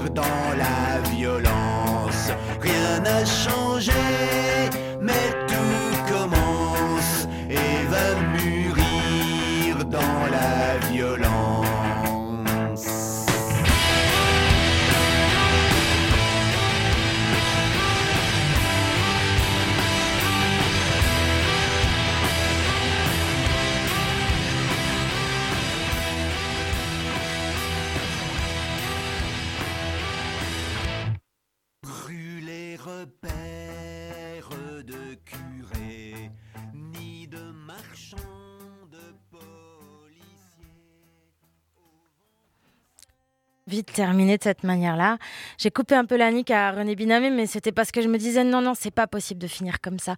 Il est chouette ce texte de Gauss euh, qui vient de la Côte d'Ivoire. Il est aussi euh, là parce que euh, j'ai bien envie de faire un gros point sur ce qui se passe à l'extérieur et c'est hyper dur d'arriver à, bien en- en- en- accumuler toutes les infos qu'il faut pour avoir une pour retranscrire de manière juste ce qu'il se passe à l'extérieur. Ceci dit, il y a encore un truc euh, qu'on m'a envoyé qu'il fallait que je vous trans- transfère, que je fallait que je vous fasse écouter. Euh, c'est euh, cet entretien de Jérôme Bachet, qui est un extrait de l'entretien qui a duré, qui a été diffusé hier et avant-hier sur les ondes de Radiation Libre, la web radio de Valence en lutte, de collectif Valence en lutte. Donc c'est un extrait de cet entretien que vous pouvez retrouver sur euh, le MixLR, euh, sur le Mixcloud de, Val- de Valence en lutte. Et euh, ça, c'était aussi euh, parce que, ben voilà, euh, on- ben voilà, on- voilà, c'est un entretien avec Jérôme euh, Bachet. Il risque pas d'y avoir une, une focalisation en France, notamment sur le pouvoir politique, comme ça a déjà été le cas avec les Gilets jaunes, plutôt que sur le capitalisme. Alors pour moi, il faudrait plutôt se focaliser sur le capitalisme pour euh, arrêter les, les- les- les choses, les problèmes, et pour pouvoir plus facilement reprendre le pouvoir politique. Parce que là, il y a une telle incurie, une violence criminelle du gouvernement, que j'ai peur que les gens se focalisent sur Macron et sa clique, plutôt que s'interroger sur les, les mécanismes sous-jacents de tout ça, quoi. Euh, oui, bah, sur le fait qu'on ne peut pas s'en sortir si on ne met pas en cause euh, le capitalisme dans son ensemble, c'est pas moi qui vais te dire que je suis pas d'accord avec toi. Euh, donc je suis absolument d'accord. Cela dit, euh, bon, dans, la mesure où cette situation euh, met en cause ses responsabilités politiques, je pense que c'est quand même peut-être un levier quand même de la, critique et de l'extension de la, critique et de la colère, Enfin, plus que de la critique, de la, colère tout simplement. Donc il ne faut pas négliger, enfin ça serait bête de se priver de ce, de, ce, du, potentiel explosif de, explosif de, cette, de cette colère euh, collective. De toute manière, cette colère collective, elle vise, elle vise les, les, les, les gouvernants, mais aussi les gouvernants en tant qu'ils appliquent les politiques néolibérales. Parce que la, causalité qu'on a évoquée tout à l'heure, c'est le, les politiques néolibérales. Et les politiques néolibérales, bon, c'est les gouvernements qui les mettent en pratique, mais euh, ces politiques, c'est ce qu'exigent les forces économiques. Bon, donc les deux sont, ça, ça débouche quand même euh, assez, immédiatement sur, sur une mise en cause des, logiques économiques qui sont celles du capitalisme. Donc il me semble qu'on doit pouvoir lier les deux choses, même si peut-être pour certains, ça, risque d'être concentré uniquement sur la, mise en cause des politiques et surtout si ça se limite uniquement à Macron, effectivement, c'est pas forcément euh, suffisant comme mise en cause. Mais bon, on peut aussi quand même essayer d'argumenter sur, euh, enfin, ou en tout cas de faire voir le, lien euh, direct entre euh, les gouvernants et, les politiques qu'ils appliquent, qui sont celles des, qui sont euh, celles qu'exigent les forces dominantes de l'économie capitaliste. Et, les deux là sont quand même très clairement liés. Et puis quand même, on voit dans tout ce qu'on a dit aussi, il y, a, des choses qui mettent en cause directement les modes d'organisation de l'économie capitaliste elle-même. le système agro-industriel, euh, la globalisation des échanges, et voilà, le, la, logique de croissance économique, donc le, le productivisme effréné, compulsif du capitalisme, tout ça doit apparaître aussi si on fait le bilan des, causalités qui ont qui, qui, jouent dans le, dans le, pour expliquer la situation dans laquelle on s'est retrouvé avec, à cause de, avec ce virus. Voilà, donc il faut essayer de chercher à, dans le l'acte d'accusation là qui doit sortir de cette situation de crise. Il, me semble qu'on doit pouvoir réussir à lier euh, la, dimension politique et la dimension économique. Si on veut faire émerger quelque chose, c'est aussi par les, pratiques, euh, par les expériences, justement, dans tout ce volet qu'on a quand même très peu évoqué, mais de pratiques d'entraide, euh, de, réorganisation, de collectif, de tout ce que plein de gens font, comme vous, comme beaucoup, beaucoup de gens un peu partout. Euh, et ça, et ça, ça passe par la pratique, par l'expérience, et donc aussi par, les corps. Euh, alors évidemment, on est confiné, donc on n'est pas. La dimension corporelle, elle est un peu suspendue, mais c'est aussi d'une certaine manière une expérience des corps, là, ce qui nous arrive. Euh, on, le ressent, encore une fois, on le disait tout à l'heure, le, confinement, surtout en milieu urbain, ben, on le ressent quand même dans, nos corps de manière extrêmement, extrêmement forte, euh, avec des différences, des situations très fortes entre les, entre les gens, entre les milieux sociaux, évidemment, mais, mais de toute manière, pour tout le monde, c'est une expérience corporelle très forte. Et puis bon, c'est aussi la, la, maladie qui est en jeu, la mort. Bon, donc tout ça, tout ça fait que dans cette crise, il y a de toute manière euh, une, présence, une présence des corps, même quand, quand ces corps sont, confinés. Et, euh, et, dans ce qu'on peut créer, ça passe en effet par, euh, par, par, des pratiques, des pratiques concrètes et, donc un, engagement physique de, tous et de toutes.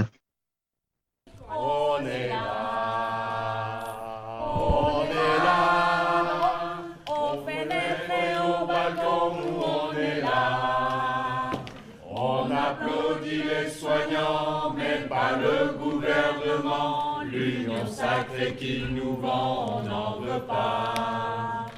On est là, on est là, confinés et révoltés, on n'oublie pas qu'ils ont tout privatisé, tout vendu aux financiers. Ça ne se passera plus comme ça car on est là, on est là, on est là.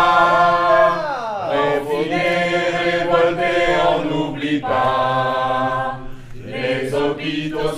Saturés, la santé dégradée, les moyens pour nous soigner, on les a pas. On est là, on est là, confinés, révoltés, on n'oublie pas.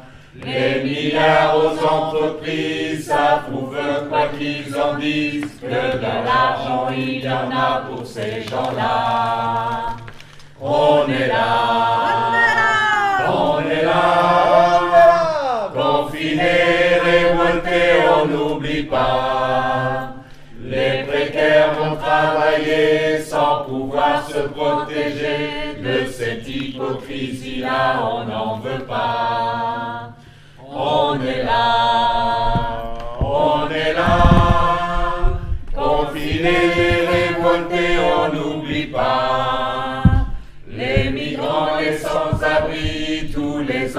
Qui s'ennuient, les papis et les mamies, on n'oublie pas. On est là, on est là, on est là, confinés, révoltés, on n'oublie pas.